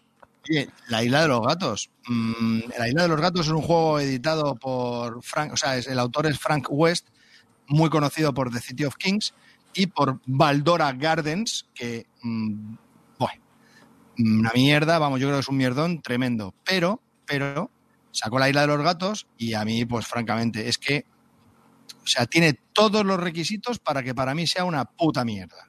Así, tal cual. Siento la expresión, pero es que no me gusta nada. O sea, hay, en un barco tienes que meter gatetes en forma de Tetris.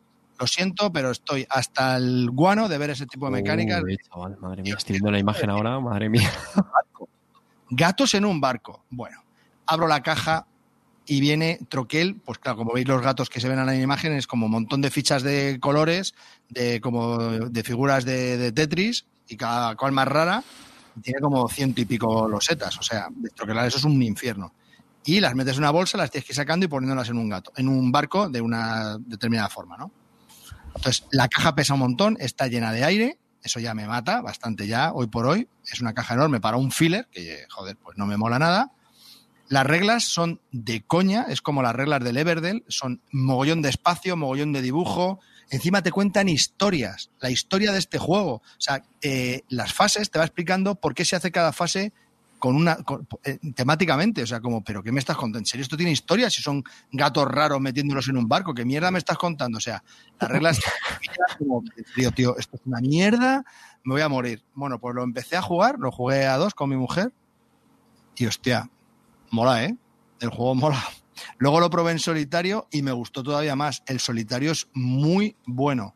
Me gusta mucho este juego, ¿eh? Mm, Lo único malo es eso, que la caja es muy grande, de precio está bastante bien, está bastante ajustado por todo lo que trae, pero es que la caja es muy grande para un filler, tío. Eso me, me- me mata bastante. Pero el juego, si tenéis oportunidad de probarlo, yo que era muy escéptico con este juego, os lo recomiendo bastante. Y las mecánicas que tienen, de, te dan un mazo de cartas que tienes que ir pues cambiando con otros jugadores, estilo carnaval de monstruos, hasta que te quedas con una serie de, de cartas.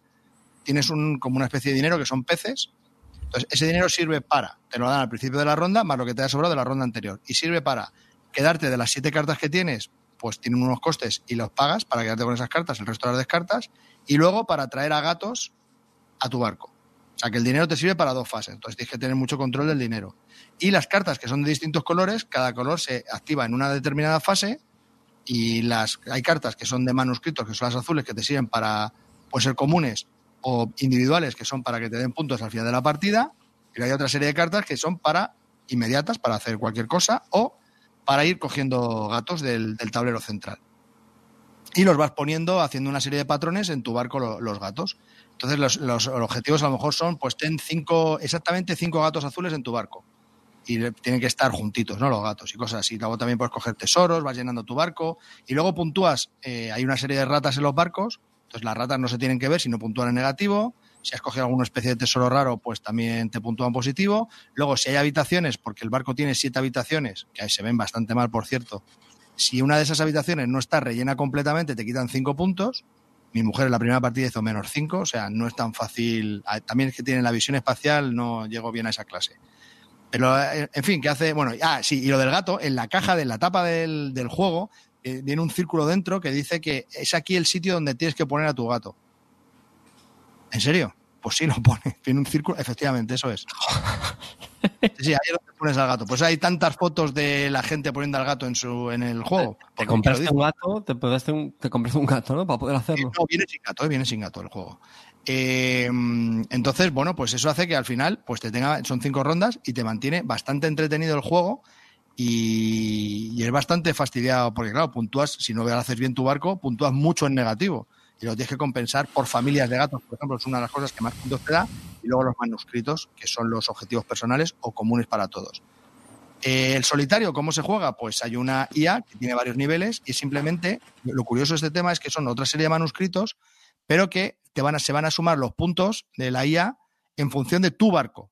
Entonces, tú vas a hacer tus propios objetivos, pero también tienes que tener en cuenta los puntos que va a hacer él para no dárselos. Entonces, tienes que hacer tu, barco bien para ti, pero mal para la IA. Entonces, claro, muchas veces no sabes si poner o restarle puntos a él o darte puntos a ti. Y al final es bastante fastidiado, ¿eh? pero es muy, muy entretenido. La verdad que no esperaba nada de él en absoluto y me ha gustado bastante. Y me ha gustado bastante. Bastante el recomendable. autor del sitio, no te tengo que decir nada más, ¿no? Dime, Carte, sí, tú, Clint, calla que no has puesto el dedo. Que duración y, y de la partida y de la explicación de reglas. La explicación de reglas pueden ser 3-5 minutos, ¿Eh? 6. Tiene una versión familiar en que le quitas cosas, o sea, todavía más family lo puedes hacer. Y ¿Ha metido módulos? no, no, no, no, simplemente es que te va quitando cartas y te añade otras que son objetivos más fáciles, creo, porque no lo he probado. Yo lo probé también con, con mi hija de 11 años y le gustó bastante. Pero ya le había avisado, digo, da igual si te gusta, no me lo voy a comprar. La partida, digo, ¿te ha gustado? Y me mira así y a los 5 segundos me dice, no. Le digo, o sea, que te ha gustado, ¿no? Y me dice, me da igual, porque como no lo vas a comprar, haces bien porque no lo voy a comprar. Igual a, Y- ¿Por qué no lo vas a comprar si te ha gustado? Una hora tops. Y en solitario, 30 minutetes. Pero que ¿Y por, qué no, ahí, ¿Y por qué no te lo vas a pillar? porque la caja es enorme, tío. Es que es enorme. Y tengo muchísimos juegos y para un filler de una hora, no sé, no, no lo si es un buen familiar, ¿no? ¿Por cuánto Sí, sale este familiar? Pues salía por 50, 45 PVP. ¿Los gastos de envío? Gratuitos. Llegaba, llegaba a gastos de envío gratuitos. Así que la verdad que me ha sorprendido mucho, ¿eh? La verdad lo tengo que reconocer. No, he dado un duro por él y gracias a Tavo lo he podido probar. También te lo llevas destroqueladito y las cartas Ese, ese es buen negocio, ¿eh? Yo me tengo que buscar alguno así también. Si estáis pensando también, otra de las cosas que me ha gustado mucho es que tiene 150 cartas. Entonces, a lo mejor en una partida salen la mitad del. Y tiene muchas interacciones entre ellas. Entonces, Eso mola. hay mucha, mucha, mucha rejugabilidad porque no te llegan a salir, vamos, ni la mitad de las cartas. Entonces, eso mola. O sea que Está es un buen familiar, ¿no? Recomendable. Está muy bien, está muy bien. Es, de verdad, si lo tenéis la oportunidad de probarlo, yo lo recomiendo porque es un juego que es muy agradable. Luego, la verdad que mola lo del ponerlo a gatetes, queda muy bien, muy bonito, es muy vistoso, todo muy bonito, es muy, muy armónico todo, muy bien, muy, muy, muy sorprendido con Frank West. Mm. Yo tampoco pienso nada. comprármelo, pero si puedo lo probaré. Sí, sí, pues te lo ¿Era recomiendo. ¿La isla de los gatos era algo era? Es, es la de los gatos. La isla de los gatos. Sí. Bueno, os voy a comentar yo porque tenemos unos oyentes que han montado una pequeña editorial que se llaman Little House War Games y eh, me mandaron este prototipo. Me lo mandaron porque es un juego, lo estuve mirándolo, es un juego abstracto y me dijeron si os interesaba y tal. Digo, al ser abstracto, digo, ah, pues mándamelo, que a mí me gusta también a veces jugar con este tipo de juegos abstractos.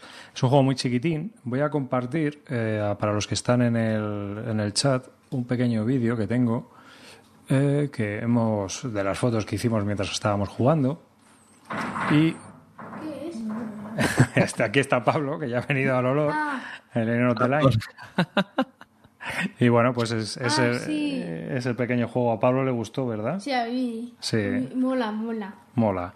Sí, ¿verdad?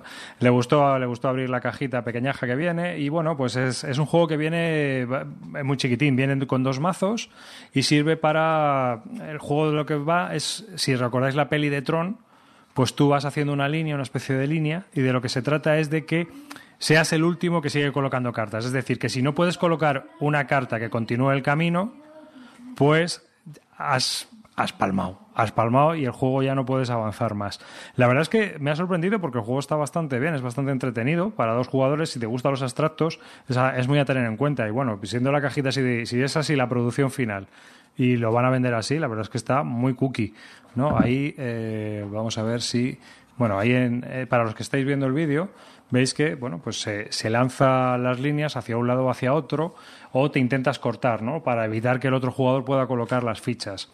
Así que eh, tienes mm, distintas cartas con distintos mm, con distintas variables y los números vienen unos números que sirven para saber quién va a jugar la siguiente carta no vas colocando de dos en dos y luego hay unos puntos que hay por partida en los cuales te permite hacer acciones especiales hemos hecho un par de partidas a ver si lo jugamos más y lo vamos lo vamos viendo un poco más. Pero así de primeras pues bueno van a sacar el kit starter o el Berkami ahora en breve.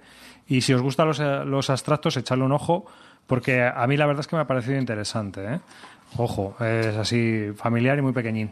Y bueno pues ah, con niños también se puede jugar. Aparte de que tienes un poco de- el desarrollo este no de espacial también de la visión espacial y de por dónde van. La única pega que le veo es que eh, se juega en una cuadrícula de 7x7 y al final yo con Pablo en mi caso que tiene 8 años tuve que eh, a ver hay una zona aquí en el vídeo Te iba, a preguntar eso. Hay una ¿Qué zona aquí en el vídeo. Es que te he visto esa foto y me ha llamado la atención. Esto es un, es un panel que la gente que no lo está viendo, que nos está escuchando, lo que tuve que hacer fue una cuadrícula, imprimirla de 7x7. Es decir, que si ahora cuando me escuchéis chicos de Little House Wargame en el Berkami ofrecer un tapete o algo para que se pueda colocar encima las fichas más fácilmente. Porque eh, a mi hijo le costaba ver dónde estaban los límites de eh, la zona de juego, ¿no? Entonces, eh, fue una forma muy sencilla haciendo un pequeño tapete con una cuadrícula de 7x7 para que él pudiera ver por dónde iban las cartas. Este juego ahora mismo podéis ir a la página web porque está, está- lo podéis descargar en Print and Play para echarle un ojo y ver las reglas y tal, o sea que está terminado. Van a sacar el kit starter y se le ve que está terminado y funciona. O sea, como abstracto funciona. Luego, a la hora de echarle partidas, está la duda de siempre, de si gana siempre el primero que juega o no. Pero claro, esto para esto hay que darle muchas partidas y ver por, dón- por dónde va. Pero aún así, la, la producción es muy minimalista y a mí me ha parecido muy interesante. Es un juego que ya os, yo os comento que, que está curioso. O sea, que, que ha parecido muy bien. Dime, Calvo. Una preguntita que no, no he entendido bien. ¿Los números para qué son? Porque en cada loseta viene como un 1, un 2. Los números eh, lo que te indican es un poco eh, cu- cuando has colocado las, las fichas en el tablero, el que ha colocado eh, la ficha con el número más bajo es el que empieza en el siguiente turno. Eso puede servir, por ejemplo, para cortar el camino al otro. Es decir, si estás jugando a cortarte, que puede ser una de las formas de jugar, porque aquí de lo que se trata es, es de ir recortando la región para que el otro no pueda avanzar, ¿no? Eh, al final el que pierde es el que no puede colocar su carga. Ya. O sea, ¿Mm? Pero, pero entonces con eso cortas la iniciativa del jugador inicial, ¿no? ¿Eh? Que, que con esa regla. esa Sí, mecánica, también, claro. Porque puedes tener, inicial, ¿no? puedes tener dobles y triples turnos, obviamente. ¿Mm? Y bueno, pues eh, es un, es un jueguecillo. No sé por cuánto saldrá ni nada, pero ya os digo que en esta cajita las cartas miden 4 centímetros por 4 centímetros. Me ha parecido muy interesante. ¿eh? Así como jueguecito abstracto de este tipo que sacan a veces, ¿no? Eh, me acuerdo este de los robots, no me acuerdo cómo se llamaba el juego, pero hay algunos jueguecitos abstractos así, pues como el Hype, el o el no es un password, ¿no? Esto está esto es mucho más bajo, es- tiene un nivel mucho más bajo, pero similar así a este tipo de juegos de pues el Warriors, estos juegos que juega además, de Ferti. Igual puede funcionar también bien en, en- en la piscina, yo creo, ¿no? Hombre, este tener que hacer la cuadrícula de 7x7 no sé yo, en la pisci, ¿sabes? Pero son juegos que sí, nosotros nos los llevamos a veces de vacaciones y eso, porque tienen salida a la hora de jugar y que a mí me gusta que los niños jueguen también con estos juegos porque, por ejemplo, pues el Ubongo o este tipo de juegos o este que has hecho, enseñado tú, el de la isla de los gatos, pues te, te ayudan a, a, trabajar ¿no? toda esta visión espacial, ¿no? que al final es, es, una muy, muy importante.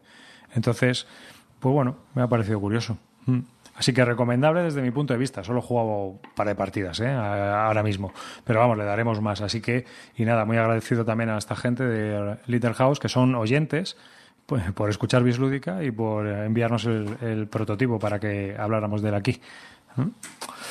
¿Alguna preguntilla más? Clean está entusiasmado con los abstractos. No, no son mi tema. No. Nosotros ahora le estamos dando también mucho al proyecto GIF, eh, con Pablo así, para que no juega bien, pero jugamos. Para me, que me, le me encantan, tío, los del proyecto GIF, tío. Mm, estamos dando el programa, ¿eh, Clean? Sí. A, mí sí, me sí. encanta, Ah. a mí me encantan verlos en la estantería, para, porque vamos. Son bonitos, tío. Yo tengo un goblet ahí de adorno al entrar en casa. Ese es bonito. Ese es de madera. Muy cookie. Oye, el Western Legends ese que jugaste el otro día. Ese a tope, de, a full. Te Cuéntame. veo, te veo puesto, Rivas. Pues mira, jugué un Western Legend a tope eh, con todas la, con las expansiones, con el Ante-App y, y todas las, las otras expansiones que venían del Kickstarter. Y la verdad que ese juego creo que se ha jugado poco aquí y no, no se ha jugado bastante. Eh, creo que lo iban a sacar en español, pero aún no lo han sacado, está complicado de pillar. Y a mí es un juego que me encanta, me encanta. A mí no, no odio el término ese de sandbox porque eso no, no sé si es realmente así. No puedes hacer, pero me gusta por una cosa, porque el juego mmm, se equilibra solo. Es decir, eh, tienes que ir a ser malo o a ser bueno. Si hay muchos malos en la partida, tienes que hacer ser, ser eh, serif y ir a, por ellos. Si hay muchos eh, si hay muchos serif en la partida, pues tú tienes que intentar eh, eh, hacerte buscador de oro y conseguir rascar los puntos de esa manera. Entonces se va equilibrando solo. La gente te dice que está o puede estar roto o lo que sea y, no, para mí no. Y luego tiene el ante-app este, me, me, encanta porque añade algunas mecánicas muy, muy chulas, como para poner, por ejemplo, es la del tren y luego añade un terreno más donde puedes visitar y haces otras, um, como otro poblado fronterizo donde lo puedes visitar y puedes hacer acciones de colonizar, eh, te salen eventos muy chulos que depende de cuando llegues a ciertos números, eh, a ciertos puntos te salen eventos en la partida que, interactúan con el juego. Me ha encantado, o sea, es que me lo, me lo he pasado de muerte. Es un juego que además desde el minuto cero nos fuimos a atacar unos a otros, no estábamos ahí haciendo el tonto. Uno iba cargado de oro, pues a por él directamente a, quitarle el oro. Otro llevaba mucha pasta, pues intentabas ir a atacarle a, a rascar puntos. Y la verdad, me lo pasé de muerte. Duró poquito, dos horas y cuarto, con explicación eh, tres horas. Y la verdad que muy entretenido. Bueno, ha, han añadido una mecánica nueva de, de, juego. Aparte de la del póker, tienes ahora un nuevo juego que se llama Faro, que también está bastante bien.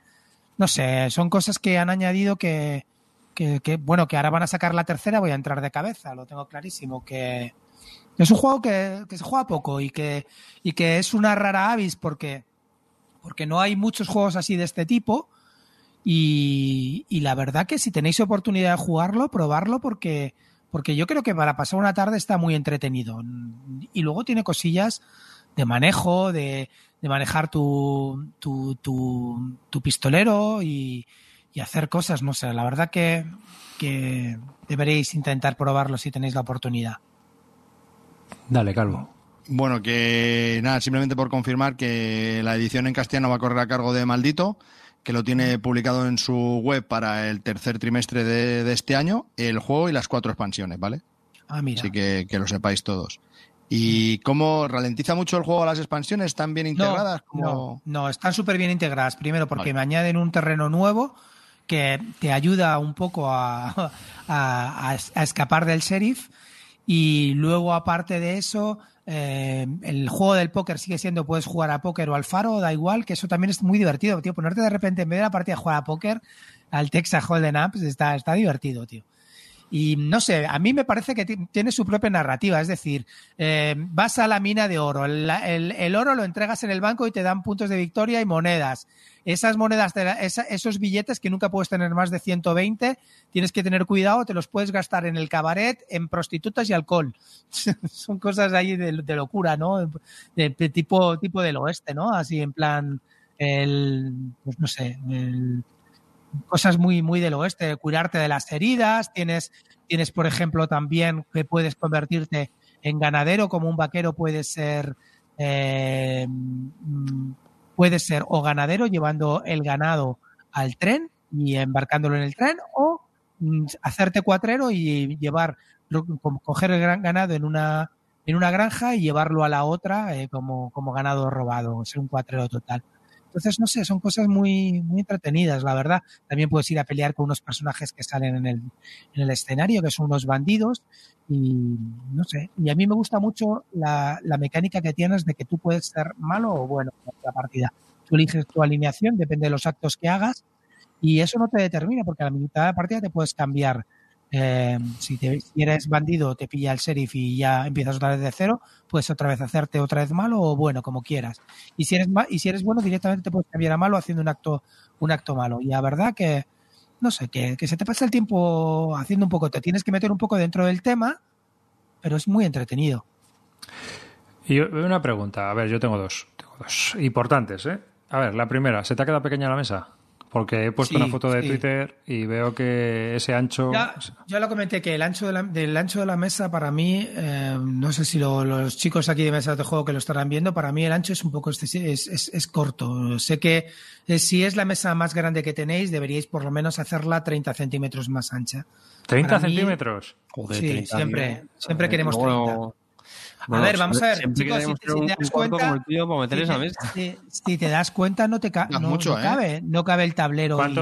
Pero ¿cuánto tiene de fondo tu mesa ahora mismo? No tengo ni idea, no me lo sé de memoria. Pues a ver si la mides un día y me lo dices el próximo día, que tengo ya curiosidad. no sé, a ver, poner mesas de juego Zeus, no sé, a ver, mesas para juegos. y la segunda, a ver, tú que eres eh, un crítico enorme de los objetos sobre los mapas, ¿qué piensas de la pistola que está dibujada sobre el tablero? Me toca la de verdad. ¿Eh? me toca las narices enormemente, enormemente. La verdad. Tener ahí la pistola del 205, 115 y por 80. Entonces, sinceramente. Ya, pero 115 hay que quitar los 20 centímetros que tiene por. Claro, medidas interiores 180 por 92. 92 tiene. Esos 92 se me quedan cortos. Es que, es que el tema está en que hay veces que yo tengo una mesa de 1,50 por 90 y es verdad que, claro, si pones un Wargen o algo, hay veces que sobresale por ahí, o sea, no tienes sitio para colocar las cosas, ¿eh? No, no, por eso te digo que... la puedes tapar y jugar encima. pero además puedes comprarte los estos y todos los tablos individuales se los pone cada uno en su chirimbolo, ¿no? Pero vamos a ver, chicos, ¿estamos ¿En zona? ¿estáis de coña o qué pasa? ¿Te compras una mesa y no te cabe todo entero por el ancho? No me fastidies, tío, de verdad. O sea, en el barras me pasaba igual, tenías que colocarte de alguna manera porque, porque para mí le faltan, le falta anchura. Si es la mesa más tope de gama pues y tienes una casa grande, pues que te la posibilidad de ampliarla. ampliación de mesa, yo que sé. Claro, no sé, bueno, ya está, nada más. Simplemente digo La mesa de Clean en el hilo de venta mañana. la mesa me encanta, soy feliz con ella, pero para mí es poco ancha. Nada más. Ya, y la pistola también 92, bueno, lo de la pistola me, toca las narices. Lo de la estrellita del sheriff me toca las narices. ¿Qué quieres que te diga? No me gustan los tableros que tengan unos objetos encima dibujados como si fuera una mesa extendida. No tiene sentido. No, para mí te quitan un poco de, ambiente. Pero ya te digo que además, si os dais cuenta, jugué en el tapete de neopreno, no jugué con el tablero que viene. Eso es un tapete de neopreno aparte que me compré con el Kickstarter que me encanta. Sí, es que he puesto una foto de Twitter de, de su cuenta y ahí vemos la mesa, el tapete y todo eso. Ah, pues tú, eh, eh, ¿qué, dirías tú como Sambos? O sea, es decir, la gente que espera un Sambos de este juego, yo he oído que, claro, es una, esto es una de las grandes decepciones como el 4X del Sites, claro, ¿no? Efectivamente, es que vamos a ver, ¿qué es un sandbox? ¿Hacer lo que te dé la real gana? Pues no, tienes un número limitado de acciones y luego tú eliges lo que quieras. Pero eso para mí no es un sandbox. No, un sandbox es el término que saca, que sale de un juego, ¿no? Del tipo el Gran Cefauto y cosas así, que vas por ahí y haces lo que quieres en el mundo. Pues aquí no vale eso. ya está, ¿no? Pre- Pregunta sin trampa. Bueno. porque a mí no se me ocurre. Eh, ¿qué- qué- qué- ¿Queréis que haya algún juego que pueda ser digno de que se le diga que es un sandbox? Porque yo creo que muchas veces no. ¿En mesa? usamos esa palabra muy a la ligera. Hombre, no, sí, sí, sí, de mesa. No en un sentido muy, muy estricto, porque evidentemente no. O sea, yo creo que por definición un juego de mesa no puede ser un sandbox porque está cogido a una serie de reglas y mecánicas acotadas. Pero bueno, algo que ish, se parezca algo. Yo creo que no. Yo, No, Yo sí, creo que que no. vamos a ver. Eh, Todos los juegos de mesa están regidos por una serie de reglas que, eh, si no es un juego de rol. Sí, es que creo que es un, Claro. un, un oxímoron. Un ¿no? sandbox es un juego de rol. Es que lo que yo tengo claro es una cosa, tío. Eh, le han puesto ambos como le podían haber puesto otra cosa, porque pa- pues, para Oh. vender o para hacer un poco el tonto, pero eso no Unique. Mechanics, pues ya está. Unique Sí, Mechanics, solo mode y sandbox. Pues ahí A ver, la- las acciones, la- las acciones son limitadas. Es verdad que tú puedes elegir tu alineación de si eres bueno o si eres malo, eh, puedes cambiarte a media, pero las acciones son las que hay. Si hay 10 o 12 acciones, pues son esas las que puedes hacer. No puedes hacer más, mm, ¿sabes? No. Sí, está, están comentando en el chat. A mí es el único que se me venía a la cabeza, pero no, lo siento. El SIA, no. Para mí el SIA tampoco es un sandbox. Tampoco. Pregunta Whiskey Jack si las expansiones son totalmente necesarias o funciona bien solo con el base. No, para mí son necesarias. Son muy necesarias. Hombre, porque le Primero, da mucha más vidilla, ¿no? Al juego. Claro, es que el juego base. mm, Es que esto es como un talismán. sí. Esto es como el talismán, pero bien hecho. Me imagino. Primero, yo, te- yo lo veo así. Es un, es un Paper Ay, Brothers qué bien cruz. hecho. ¿No? Sí. Eh, fue que- en el que tú pues vas haciendo acciones, misiones, vas aquí yendo a un sitio, coges del otro, coges puntos e intentas aprovechar, pues como el Merchant and Marauders, ¿te acuerdas, Calvete? Sí. Es igual. Pe- sí, pero en versión del oeste, este. ¿no? Sí. Sí, Eh, están, no sé, a- ver, esto no es un pick and delivery, ¿eh? Esto no es un pick No, and no, delivery, no, no, no ver. te esté- te va, pero me, me refiero a que, que, que tienes tú, tú en este momento, tendrás tu pistolero y en el otro te- tenías un barco. Eh, Pues aquí que son cosas distintas y vas haciendo, pues tú vas Sí. a, a la mina de oro, a capturar a los forajidos, a robar el banco, yo qué sé, ¿no? A ver, Estaba cosas que añaden las expansiones, que, de- deja dos segunditos, cosas sí, que añaden las expansiones, por ejemplo, ah, le ponen un, un número a los, a los bandidos y cuando vayas a, a atracar al bandido, pues sacas una carta de evento para que no sea tan fácil ir a conseguir puntos con los bandidos. Pase algo antes de ah, atacar con el bandido. Luego el sheriff. El sheriff también tiene una- un mazo de cartas que antes de el sheriff se va a comportar de una manera determinada eh, y tú ya lo sabes porque se, se descubre cada vez de una, de una manera determinada. Se meten más objetos en los en, en el General Store que te dan mucha vidilla porque los objetos son los que hay y siempre son los mismos. Y no sé, así que recuerde más cosas. Ah, una cosa que no me gustó nada, nada, es que las miniaturas de cada personaje no son únicas, tío. Son miniaturas genéricas, tú coges la que quieras. Eso no me, no me convence en absoluto. Es un rollo, ¿sabes? Tiene como 40, pers- 30, tendrás 30 personajes o más. Y, solamente hay 10 son o 15 iguales. minis y tú eliges una mini de un indio, de un vaquero, de no sé qué, pero no se parece al personaje que va, ¿sabes? No, hoy en día, como están las cosas hechas, pues normalmente sacas un- una mini para cada personaje, tío, es lo mínimo, ¿no? Entonces te vendes personajes, porque ya, claro, aquí te meten 25.000 personajes nuevos, pero que en realidad, como mini, no hay, no hay, no hay, no hay minis diferentes. Para la expansión. toca- Mm. No, no, no creo, ¿eh? No. Son demasiados personajes ya y demasiadas minis que tendrían que sacar. Comentaba en el chat también Jan Gustafsson, hablando de Sandbox, que a lo mejor el Seventh Continent, si le quitas las, las maldiciones, pues a lo mejor sí es un juego que Pues podría sí. asimilarse a un Sandbox, Sí. porque lo que tú vas es descubriendo y bueno, te van pasando cosas y no tienes Ahí- un objetivo concreto que tienes que descubrir en la maldición. Pues, Sí, sí. Podría- Ahí estoy más de acuerdo, eso que, sí. quizás, ¿no? Mm, Y a sí. decir algo, ¿no, Carte? Sí, ¿el número ideal de jugadores para esto, Clint? ¿Cuatro? Para mí, para mí eh, tres funcionó bien, pero yo creo que lo ideal sería cuatro. Cuatro. Eh, tres, cuatro está bien. Hombre, aquí- Cinco ya a lo mejor se hace un poco más largo, ¿no? Se puede jugar hasta seis, creo. Yo creo que cuatro es lo suyo, ¿no? Sí, cuatro, cuatro es lo suyo. Con tres, bueno, es que con tres íbamos a saco uno cada uno, o sea, está bien. está- Lo que pasa es que con cuatro se equilibra un poco más para mí. Mm. Pero ya os digo que es un juego que si tenéis oportunidad de probarlo, mm, vais a pasar un buen rato jugando con él. Yo creo que sí, yo creo que sí. No, yo tengo ganas de probarlo, pero vamos, no también, es ¿eh? una cosa, no es una cosa que no, entra en mi lista de la compra, obviamente, pero No, sí que es un juego bueno. que me gustaría echarle un ojo y probarlo. Aparte También la- es verdad que tienes que tienes que tomarte una actitud. eh, Hombre, pues rolera, me imagino. Claro, eso, mira, justo eso iba. Que Porque si vas, si vas a- en plan culo duro, Grupo dependiente. claro, No, no, no, no, no es grupo dependiente. Me refiero que tienes que tomarte con la actitud. O sea, esto aquí es un juego en donde hay combates, donde tal, no sé qué, te van a atacar sin ningún motivo, o, ¿sabes? Eh, Pues ya está, te lo tienes que tom- tomar como, como lo que es, tío, ya está, ¿no? Pues un juego. No hay nada personal. Sí, bajo, bueno, más este, que grupo dependiente es ju- jugadores con actitud. Claro. sí. De me Hombre, que a mí me encanta, ya sabéis que la frase que más me gusta en este tipo de juegos es yo no voy a ganar, pero tú tampoco, te lo juro. A partir de ahora tú tampoco, ¿no? Eso me encanta, ¿no? Eso hay que decirlo siempre, ¿no?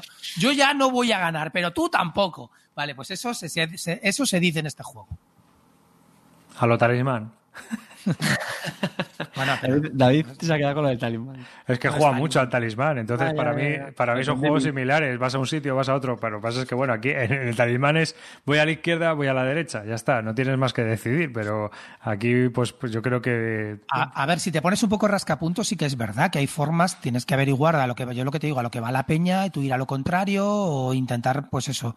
Pero, y hay muchas formas de rajar puntos, ¿eh? Hay muchas formas. También es verdad que eres una amenaza. Si vas con 120 dólares, te aseguro que no llegas al banco si no, si no lo planificas bien. Porque vamos, llega, te van ¿no? a robar, no llegas. No, bueno, salvo que esté jugando con, con matemáticos, ¿sabes? No sé.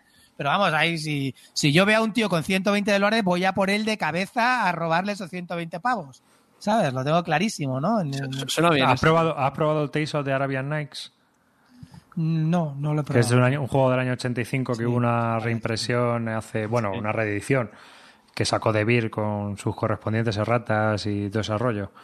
Que, pues, em, esa, pues las mil y una noches, ¿no? En juego, con sus habilidades también. Te haces un- tienes un personaje y te pueden pasar. Tienes un libro tochísimo con epígrafes y te pa- pasan cosas muy locas. Yo lo tengo en inglés que es un cisco para leerlo. Tienes que andar también con el Google Translator porque hay veces que hay unas palabras que no hay un dios que los entienda.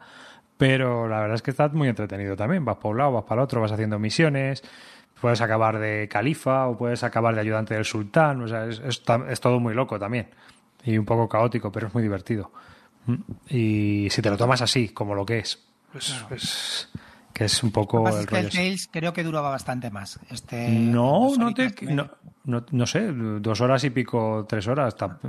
A ver, el Tales of the Arabian Nights es que lo puedes alargar, pero es que no tiene sentido tampoco. Y aparte de que, a ver, eh, nosotros es de decir que jugamos con una regla casera. Porque tú en el of the Arabian Nights empiezas con dos habilidades, me parece. Y nosotros empezamos con más habilidades básicas. Porque si no, hasta que consigues el nivel que necesitas para empezar a jugar de verdad y que no te dejen de pasar cosas malas, pues, pues te lo quitas. Si son 45 minutos de juego que estás tortugueando para conseguir habilidades, pues tío, empezamos ya todos así y vamos al tajo, ¿no? Vamos a... Y así es como juego yo.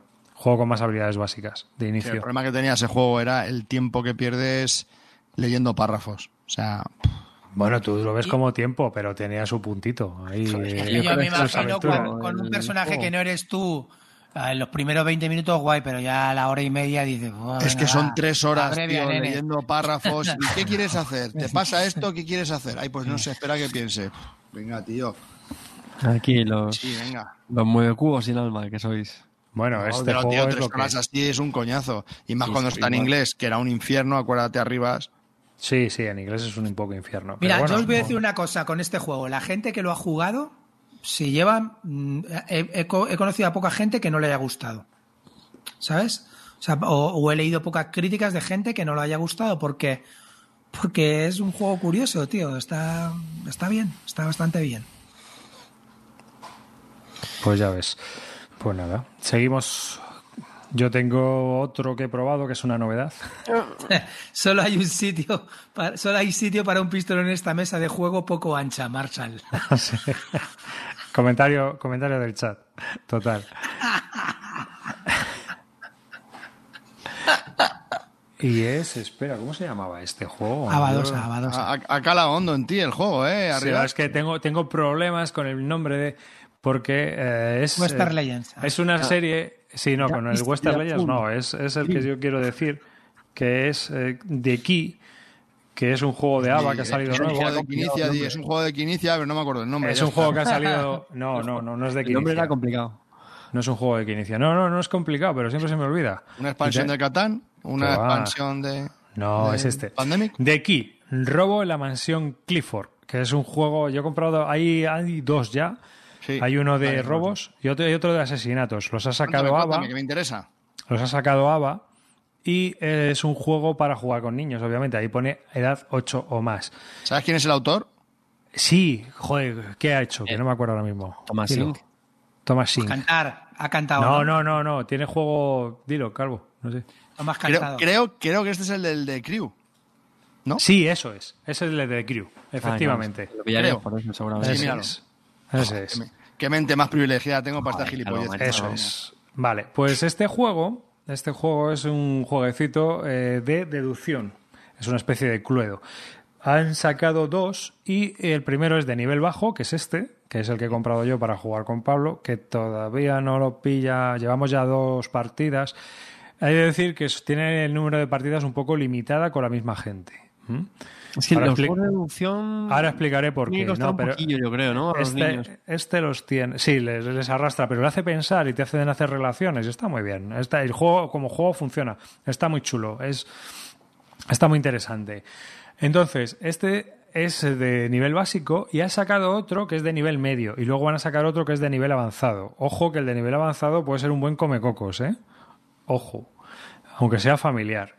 En este, digamos que tenemos una matriz de 3x3. En realidad tenemos tres sospechosos, tres artefactos robados y tres sistemas de huida. Entonces nosotros funciona, tenemos eh, una especie de maletín donde con unos rotuladores de estos indelebles que nosotros vamos a escribir y borrar al final de la partida para ir escribiendo las pistas y lo que vamos encontrando y haciendo notas y tachando a los sospechosos y bueno, en general eh, hacer todo lo que se suele hacer en este tipo de juegos, ¿no?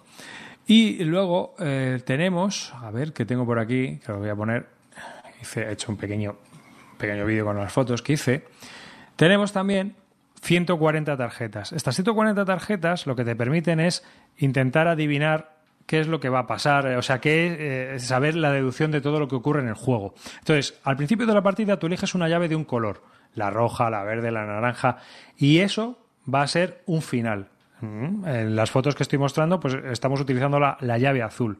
Entonces, junto con un pequeño libro que te dan, donde en este juego tienes las huellas dactilares, cosas- objetos de una maleta, las fotografías de los sospechosos, tienes 140 cartas y cada una de estas cartas mm, tiene varios colores. Entonces, si juegas con la llave azul, tienes que ir cogiendo cartas azules.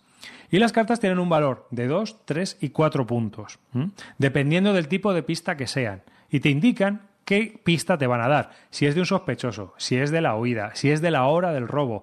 Entonces tú tienes que adivinar, tú tienes que ir deduciendo, cogiendo las pistas y buscando las pistas que te interesen. Porque al final del juego, no importa quién haya tardado más o menos, pero sí que lo hayas hecho con los menos puntos posibles. Entonces, leches, el juego es fácil, pero hacerlo con 15 puntos o menos, que es con lo que tienes que hacerlo en plan crack, eso es complicado. Tienes que buscar las pistas específicas y ir seleccionando muy bien qué cartas tienes que coger y también eh, haciendo el, coco, o sea, aunque es en tiempo real, realmente estás pensando antes de coger otra carta, espérate, si este ha, ha huido con el, el ala delta, resulta que este no ha podido coger el traje de buceo, por lo tanto, tú tienes que aplicar tu lógica deductiva y vas trabajando ahí.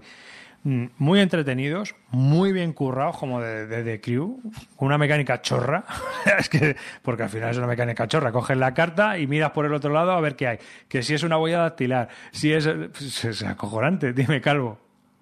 No, perdón.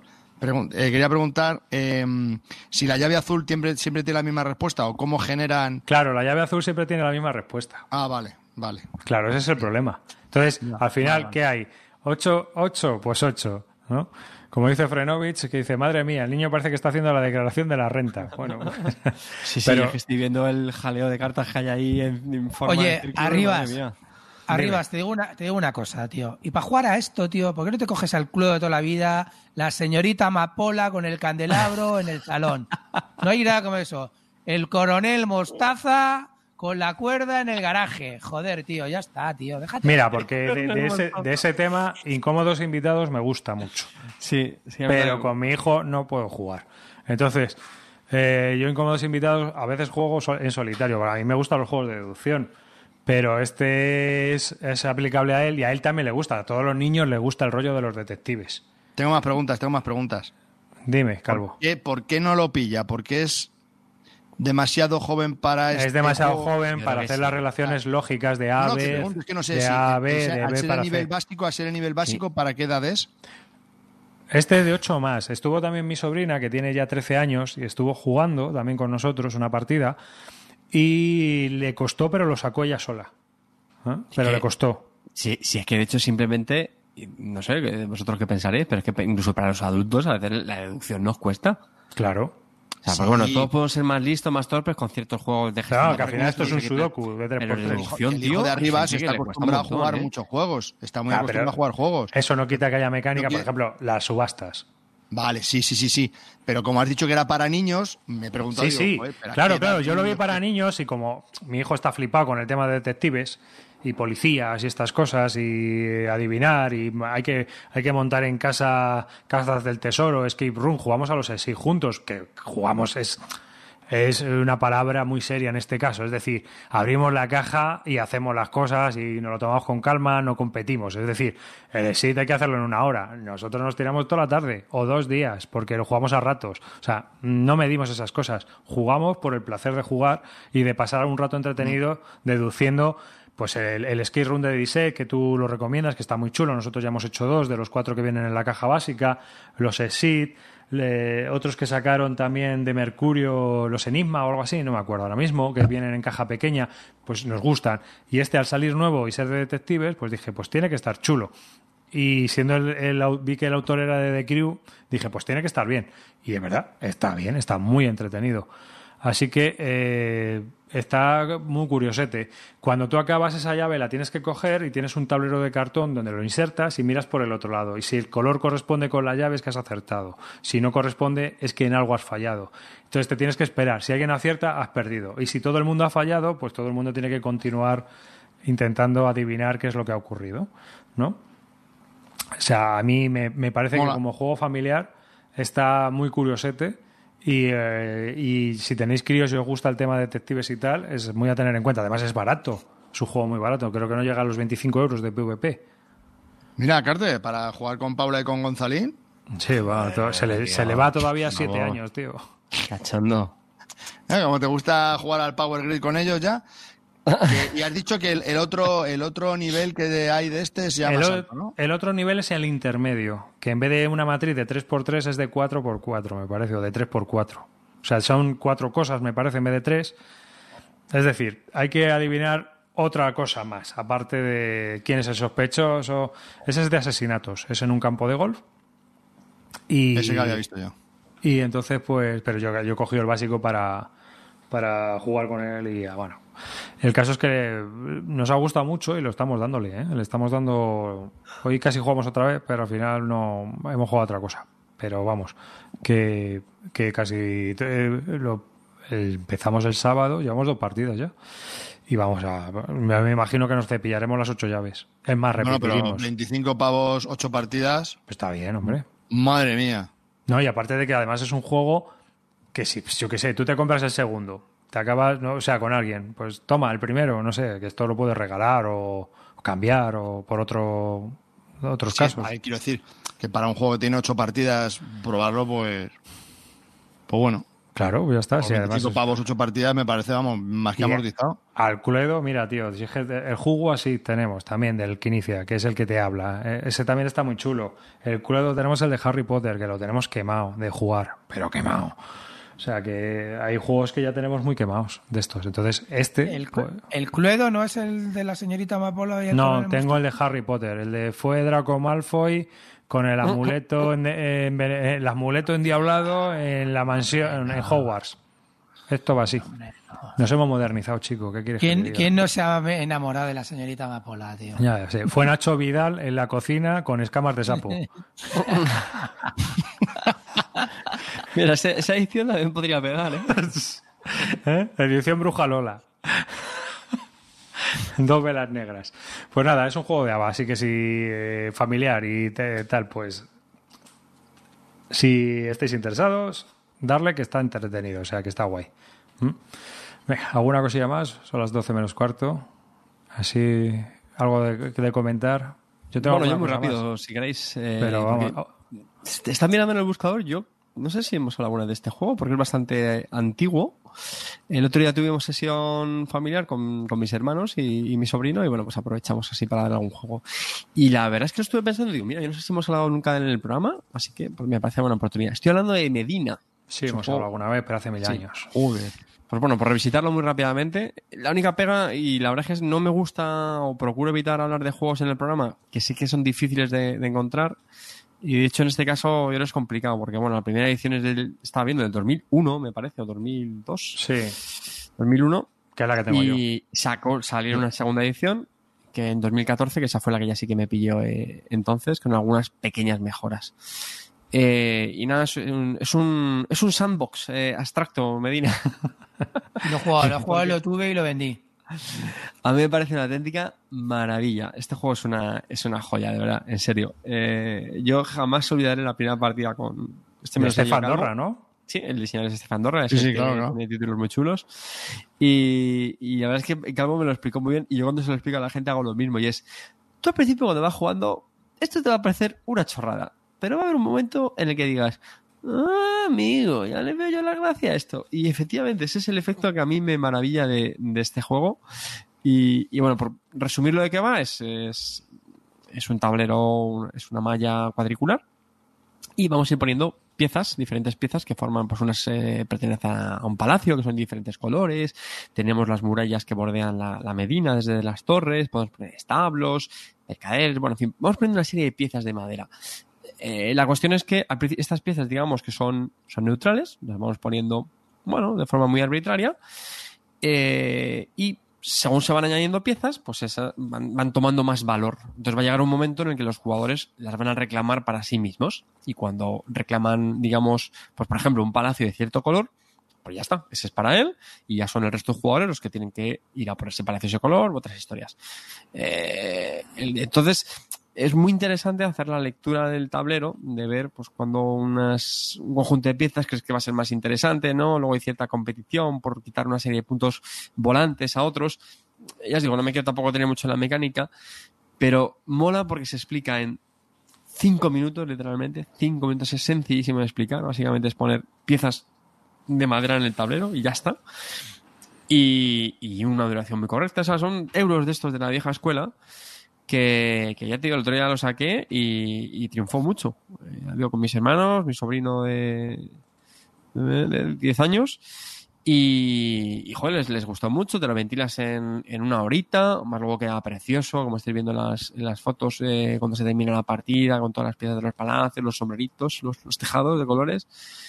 Y es una joya, de verdad, es una maravilla. Sé que está ahora, es muy complicado pillarlo nuevo, pero si tenéis oportunidad de haceros, aunque sea con la primera edición, ¿eh? ahora si queréis hablamos, cambia muy poquito, preferiblemente la segunda, pero si veis una de segunda mano, en el hilo de venta de, de, de Clint, eh, No, no, ya lo vendí, ya lo, ya lo vendí, ya lo vendí.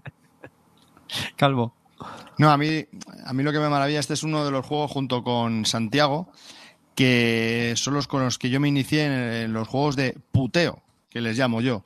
¿No? Es, el Santiago es para de hasta hasta 5 y va muy bien a 5 y este es hasta 4 y va muy bien va muy bien a 3 un poco menos, pero a 4 es, es perfecto, es el número óptimo para este juego de 3 a 4 jugadores, pero 4 es el número óptimo. Y me encanta porque son los típicos juegos, este este y el Santiago, que se juegan en silencio. O sea, tú empiezas Sí. jugando cuando no te sabes las reglas y nadie habla. Lo único que haces es mirarte o sonreír. Sonreír maliciosamente. ¿Por qué? Porque cuando tú ya has reclamado un color de un, por ejemplo, el, el- edificio naranja, tú ya estás libre de ese. Entonces, lo único que quieres hacer es poner las fichas del edificio naranja en un sitio donde solo puedas poner una ficha. Entonces, al que le falte por poner el tejado en el edificio naranja, que se joda. que se busque la vida. Entonces, esas sonrisitas del estás mirando espacios ahí como los, los inversores mirando en los mapas para ver dónde compra los terrenos o a ver dónde. O sea, me parece, me encanta esa sensación. Y de ir puteando al otro cuando tú ya estás. O sea, lo, más importante en este juego es ni ser el primero en reclamar un cierto color, y por supuesto no ser el último en reclamar un cierto edificio de un color, porque entonces está vendidísimo. Entonces, esa foto, o sea, esa, parte me flipa. Me encanta, tiene un puteo sin hablar que, que, me fascina. Dime, Carte. Eh, justo eso sí que le veo cierta, no sé decirlo, no sé si decir pega, pero bueno, para que la gente lo entienda. Eh, justo esa interacción, el problema que tiene eh, es que depende, son de estos juegos que depende mucho quién tengas a, a, tu, a tu derecha, ¿vale? Eh, porque si eso, si es, por ejemplo, el jugador más novel, eh, a ver, el juego, el juego no es que tenga una curva de la leche, pero cuando ya has jugado varias partidas, eh, sabes, sabes eh, pues justo lo que está diciendo tú era Calvo, ¿no? Y sabes cómo colocar los edificios para fastidiar más, etcétera. Entonces, claro, si tienes un jugador más novel o bueno, más despistado a la derecha, pues te va a dejar ciertas jugadas más en bandeja, ¿no? Eh, pero bueno, aún así, tío, es un juego que se, se disfruta muchísimo, ¿eh? Sí, la verdad es que a mí, a mí me gusta también mucho. Y la segunda edición me parece recordar que lo que cambiaron fue el, el tema de la fuente, ¿no? Yo creo que la Sí, fuente- el, el La pozo la no lo tenemos. no la tiene. Pero bueno, es muy, es muy sencillo. La fuente es una pieza más. De hecho, sale en la foto si lo estáis viendo ahora en el, en el directo Mm. o luego en el vídeo. Nada, si metes una, una pieza de fuente que da cuatro puntos al que tenga algo, un edificio. eh, Adyacente. No adyacente justo la siguiente adyacente. Hace como una cruz, digamos, a, a dos de distancia. ¿vale? Eh, O sea, hay que hacer una plazoleta, ¿no? Eso, exactamente. De hecho, en este juego, sabes que, que tienes que dejar siempre un hueco de separación. Mm. Pues respetando el hueco de separación, luego haces como una cruz Bueno, que la fuente lo que hace es que este, oeste, es y una eso, plaza. Y yo ahora no tenía. Yo Ah, no bueno, lo de las losetas de té. Las losetas de café o de... Las losetas de té. Eso sí que me pareció muy interesante. Las losetas de té, eh, hay varias losetas, y entonces, de los palacios hay diferentes colores. Eh, en el fondo, bueno, no, no dan igual, porque luego cada uno tiene su propio bonus. El caso es que hay un color, que es el morado. Entonces, si eres el primer jugador en reclamar el, el palacio morado, te llevas tres losetas de té. Si eres el segundo, dos, y si eres el tercero, una loseta, y el cuarto, pues no hay nada. Entonces, ¿para qué sirven las losetas de té? Pues son muy útiles, porque cada loseta te permite pasar en una acción. Y en este juego eso es vital, porque cuando el juego ya está bastante avanzado, lo que es muy habitual es el mm, yo no Paso. quiero poner, ya bueno, pero es que estás obligado a poner, ¿vale? Que eso es muy importante.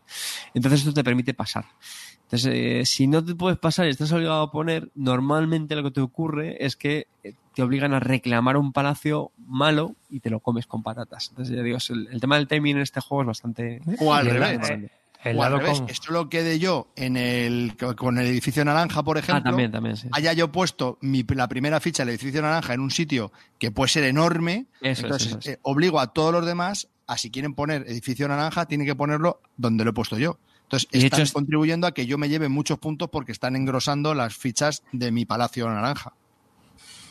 Entonces, con sí, esas sí, fichas de té lo que hacen es pasar y no, no ayudarme a mí a, a sumar puntos con ese edificio. Y, acá- y eso acaba pasando, eso, eso es muy habitual. Que como te toca y estás obligado a poner, pues contribuyes a, a engordar el edificio del otro. Y en la foto que he puesto tuya de Twitter, que hay un dado morado. Qué en buena del pregunta, qué buena pregunta. Pues eso es. Que eso te es falta una porque- ficha. Sí, sí, me faltó un establo, no sé si me perdería. Y, y bueno, pues mira, ya está, voy a usar el, un dado que tenía ya a mano de las, de las CLBSK. Buena observación, arriba. No, es que 19 pone ahí, o el 2019. Sí, sí, sí.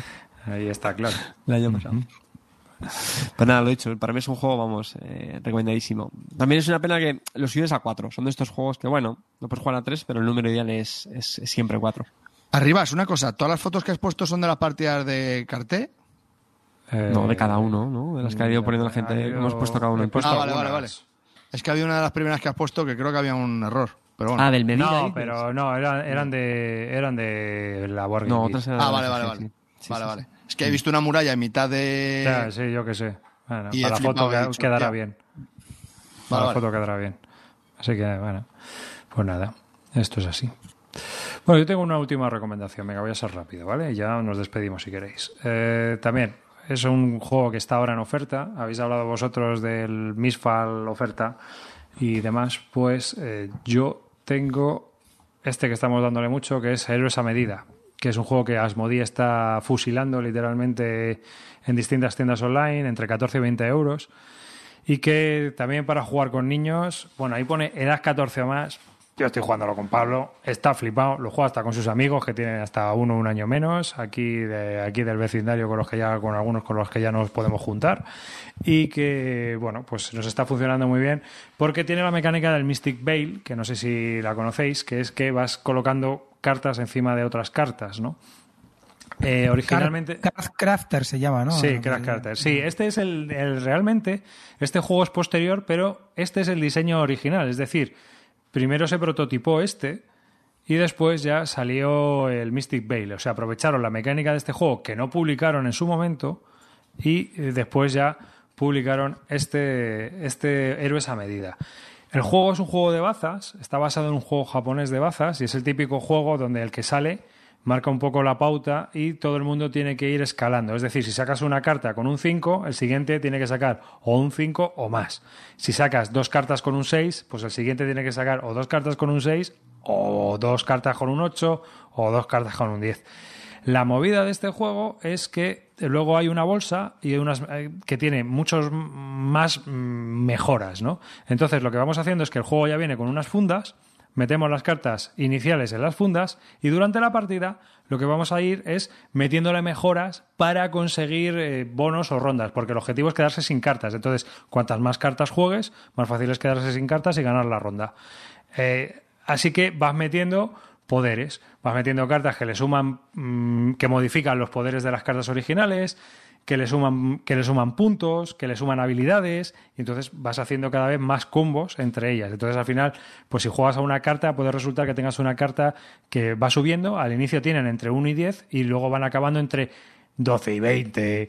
Eh, tienes cartas hasta de 20 puntos, ¿no? Entonces, te suelta la carta de 20 puntos, que la tengo yo. y, y todas esas cartas, aunque tú mejores una carta, en la siguiente ronda saber quién la va a tener. Es un juego muy entretenido de bazas, y que está resultando muy bien entre así para jugar entre nosotros, de tocheo. Pues lo, está, lo, está lo está liquidando ahora. Yo me lo compré también. Ya me lo he leído, lo quiero jugar la próxima sesión que hagamos para terminar sesiones y yo la, había, la habíamos jugado en la CLBSK. Sí, Dime, Calvo. Me, me, encanta el dedo ese que no tienes, Clint, me encanta. Me encanta cómo levantas el dedo. No sé qué, no sé qué es lo que estás levantando, pero desde luego el dedo no es. Bien, yo este juego también lo tengo en, en, inglés, me lo compré hace mucho tiempo porque lo probé en la CLBSK, creo que lo probé contigo, Clint, y yo me flipé con este juego. O sea, sí es cierto que el Mystic Veil me pareció un mierdón que arreglan en la tercera expansión, pues llevan como 5 o 6, pero nada, es del mismo autor, es de John DeClaire, que al igual que a Market se le conoce por el rondel, pues a este se le conoce por el crafteo de, de cartas. También ha hecho el Edge of Darkness, muy, muy, muy sonado también este juego. Bueno, pues este jueguecito, pues lo que, lo que ha dicho arriba, ¿no? Eh, lo único que has dicho que cuando te quedas sin cartas es cuando se acaba la, la ronda. La ronda tuya, vamos. Pero eh, tienes que conseguir un número determinado de Eso es. Para ganar la partida tienes que conseguir. Tienes que tener 10 puntos de victoria y ganar esa ronda. Vale, entonces la gracia, la gracia de este es que el que primero termina pues coge más mejoras. No, no, el coge más mejoras el último. No, coge más puntos y más mejoras coge el último. Sí. ¿Para qué? Porque luego cuando has terminado todas las rondas lo que haces es las coges todas las, cartas, las barajas y repartes otra vez. Y repartes, sí, sí. Y ahí tú ya crafteas, vas metiendo las, las, mejoras en esas cartas. Pero esa carta te va a valer para ti para ese turno. Porque en el momento en que entre en el pool de descartes, eso se baraja y le puede tocar a otro. Sí, sí, sí. Te vale para esa ronda que mola de este juego, que esa carta que yo he mejorado me puede tocar a mí o no. Sí, a cada carta le puedes meter cuatro mejoras y luego cada uno de nosotros tiene como una especie de potenciador siempre gigante. Y cuando, siempre y cuando esas mejoras sean de colores distintos. que lo que hace es que te, te, hace directamente ganar la ronda, ¿no? Si gastas un punto de energía. Hay unos puntos también de energía que se reparten y la verdad es que solo los ganan quien pierde rondas. El que va ganando no consigue puntos de energía. Es decir, el que va ganando, digamos que está más limitado que la gente que no ha ganado. La gente que no ha ganado gana, no gana puntos de victoria, pero sí que va consiguiendo más cartas de mejora, más puntos de energía y eso le permite que la siguiente ronda pues vaya con una ventaja sobre el que va ganando. A mí es un jueguecito que me parece que está muy bien, se juega en, media hora como mucho y, es, es, muy interesante. Lo que pasa es que sí es cierto que los últimos, las últimas dos manos hay un caos ya que es brutal y no me termina de convencer esa última parte porque se hace demasiado loco el juego. Pero es Pero- que es un juego que yo creo que es lo que es, eh, para jugar después del café o para, yo en mi caso sí, con sí, mi hijo. sí. Para, terminar sesiones y ya está. Pero es, Es- y mola, ¿eh? y mola. Es Esa sensación De- que me echas un 12, ¿me echas un 12? Pues verás, espera, que tengo aquí una mejora. dices, sujétame el cubata. Mm. Y coges una carta que dices, va, esta, te voy a meter una. Y empiezas a meter. Y dices, toma, un 23. ¿Cómo se te queda el cuerpo? Y mola. Hay, hay una cosa que, hay una cosa que no habéis comentado y es que si igualas eh, la baza, eh, si igualas la baza que ha jugado el anterior, al que está a tu, a tu izquierda lo saltas. es, muy, es muy cachondo. O sea que puedes hacer que el otro no, el que, el que le toque después de ti, puedes hacer que no juegues si igualas exactamente lo que ha jugado el anterior. Entonces, eso también tienes que tener cuidado, porque está también bastante divertido. Aquí, aquí ya lo está jugando Pablo hasta solo, ¿sabes? Con sus- ya te digo, con sus colegas. O sea que. Y el otro problema que tienes es que con una vez has terminado la partida tienes que sacar todas las cartitas de las fundas. Ya, tío, yo eso es eso- lo que lo pienso y digo, uff, qué pereza. Bueno, Pero- tampoco hay muchas, ¿eh? Al final es un ratín, no, no sé, yo no, no es una molestia. volver a troquelar el juego. Yo tengo cosa que a mí me mola, pero me mola a mí. Y reconozco que es un poco. No sé. Cuando estás barajando y vas a repartir cartas, pues estás tocando las cartas. Y la Ah, que sí, mejoras, la carta es así. es más gorda. Es que la doble. De alta. Entonces, como, joder, le estoy dando la carta cojonuda a esto, desgraciado. Eso no mola mucho. O sea, ya estás dando el mega carta, pues te fastidia un poco. Yo creo que hay que jugarle con un cubata, ¿no? El mazo de cartas así para Claro, va, va subiendo, va subiendo.